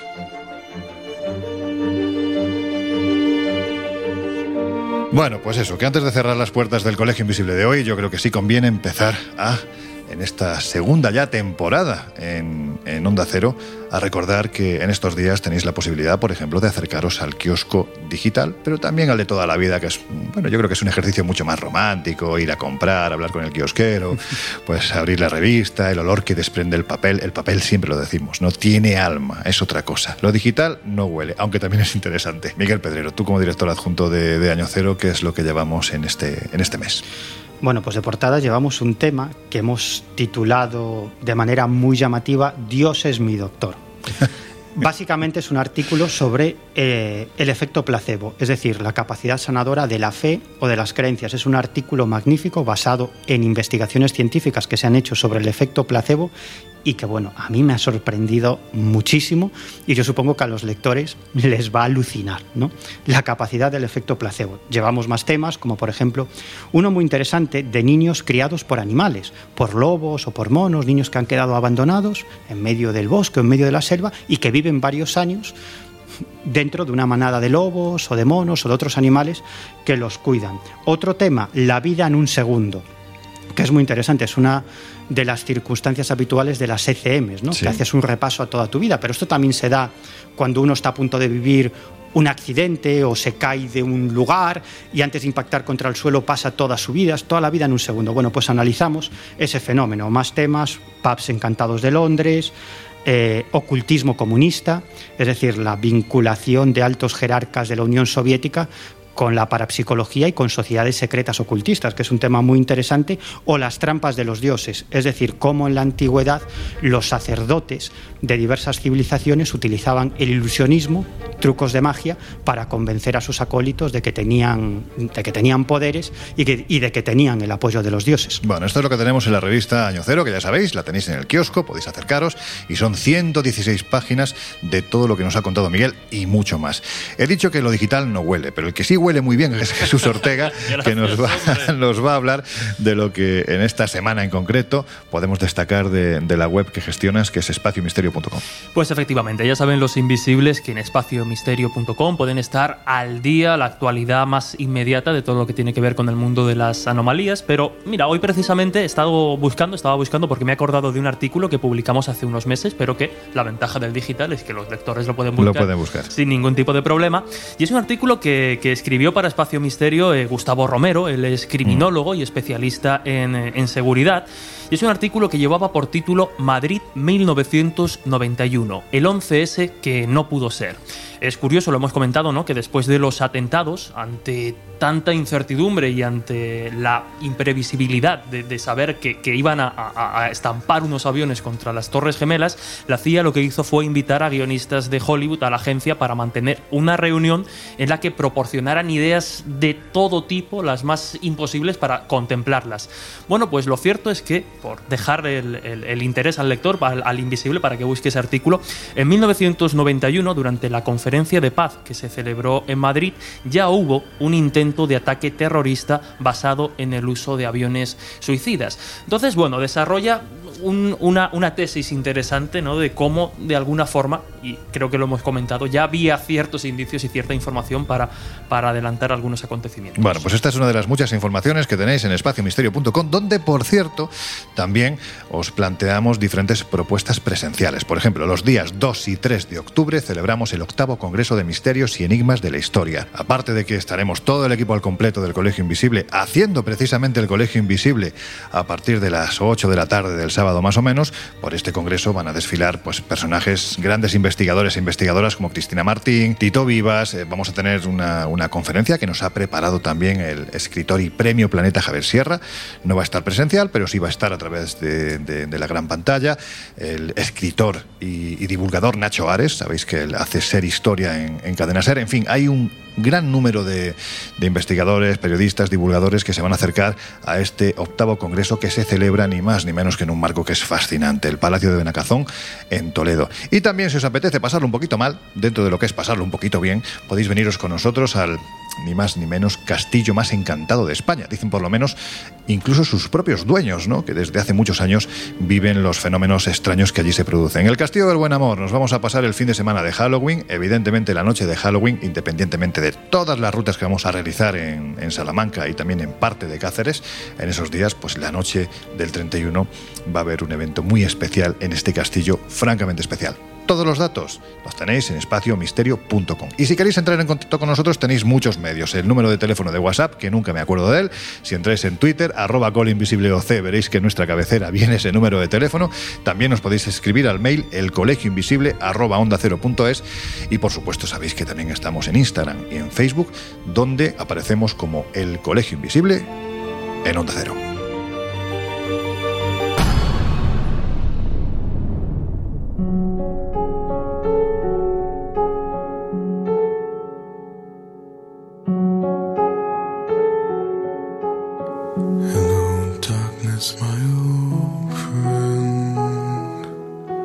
Bueno, pues hasta aquí ha llegado nuestro especial 11S, el día de la infamia, el día en que todo cambió. Y, bueno, pues ha llegado el momento de cerrar las puertas del Colegio Invisible de hoy. Miguel Pedrero, ha sido un verdadero placer escucharte. Sé que te has quedado en una mera introducción porque el tema da para mucho más, pero de verdad que ha sido un lujo. Sí, en otro programa explicaremos cómo se creó la guerra de Irak, quiénes fueron los auténticos responsables y cómo se engañó a la prensa porque ya se sabe todo. Eso llegará más adelante. Jesús Ortega, nos oímos dentro de siete días. Miguel, Miguel, que se viene arriba. Yo hoy hemos disfrutado mucho con él y la verdad es que un lujo como siempre. Está dentro de siete días. Laura Falcó, lo dicho, nos oímos. Bueno chicos, hasta la semana próxima. Pasadlo bien, chao. Y a vosotros ya os dejamos, como siempre, en las buenísimas manos del despertador de la madrugada, José Luis Alas y su equipo. Nosotros cerramos ya las puertas del Colegio Invisible de hoy y las volvemos a abrir dentro de siete días. Hasta entonces ya sabéis que seáis muy, muy felices.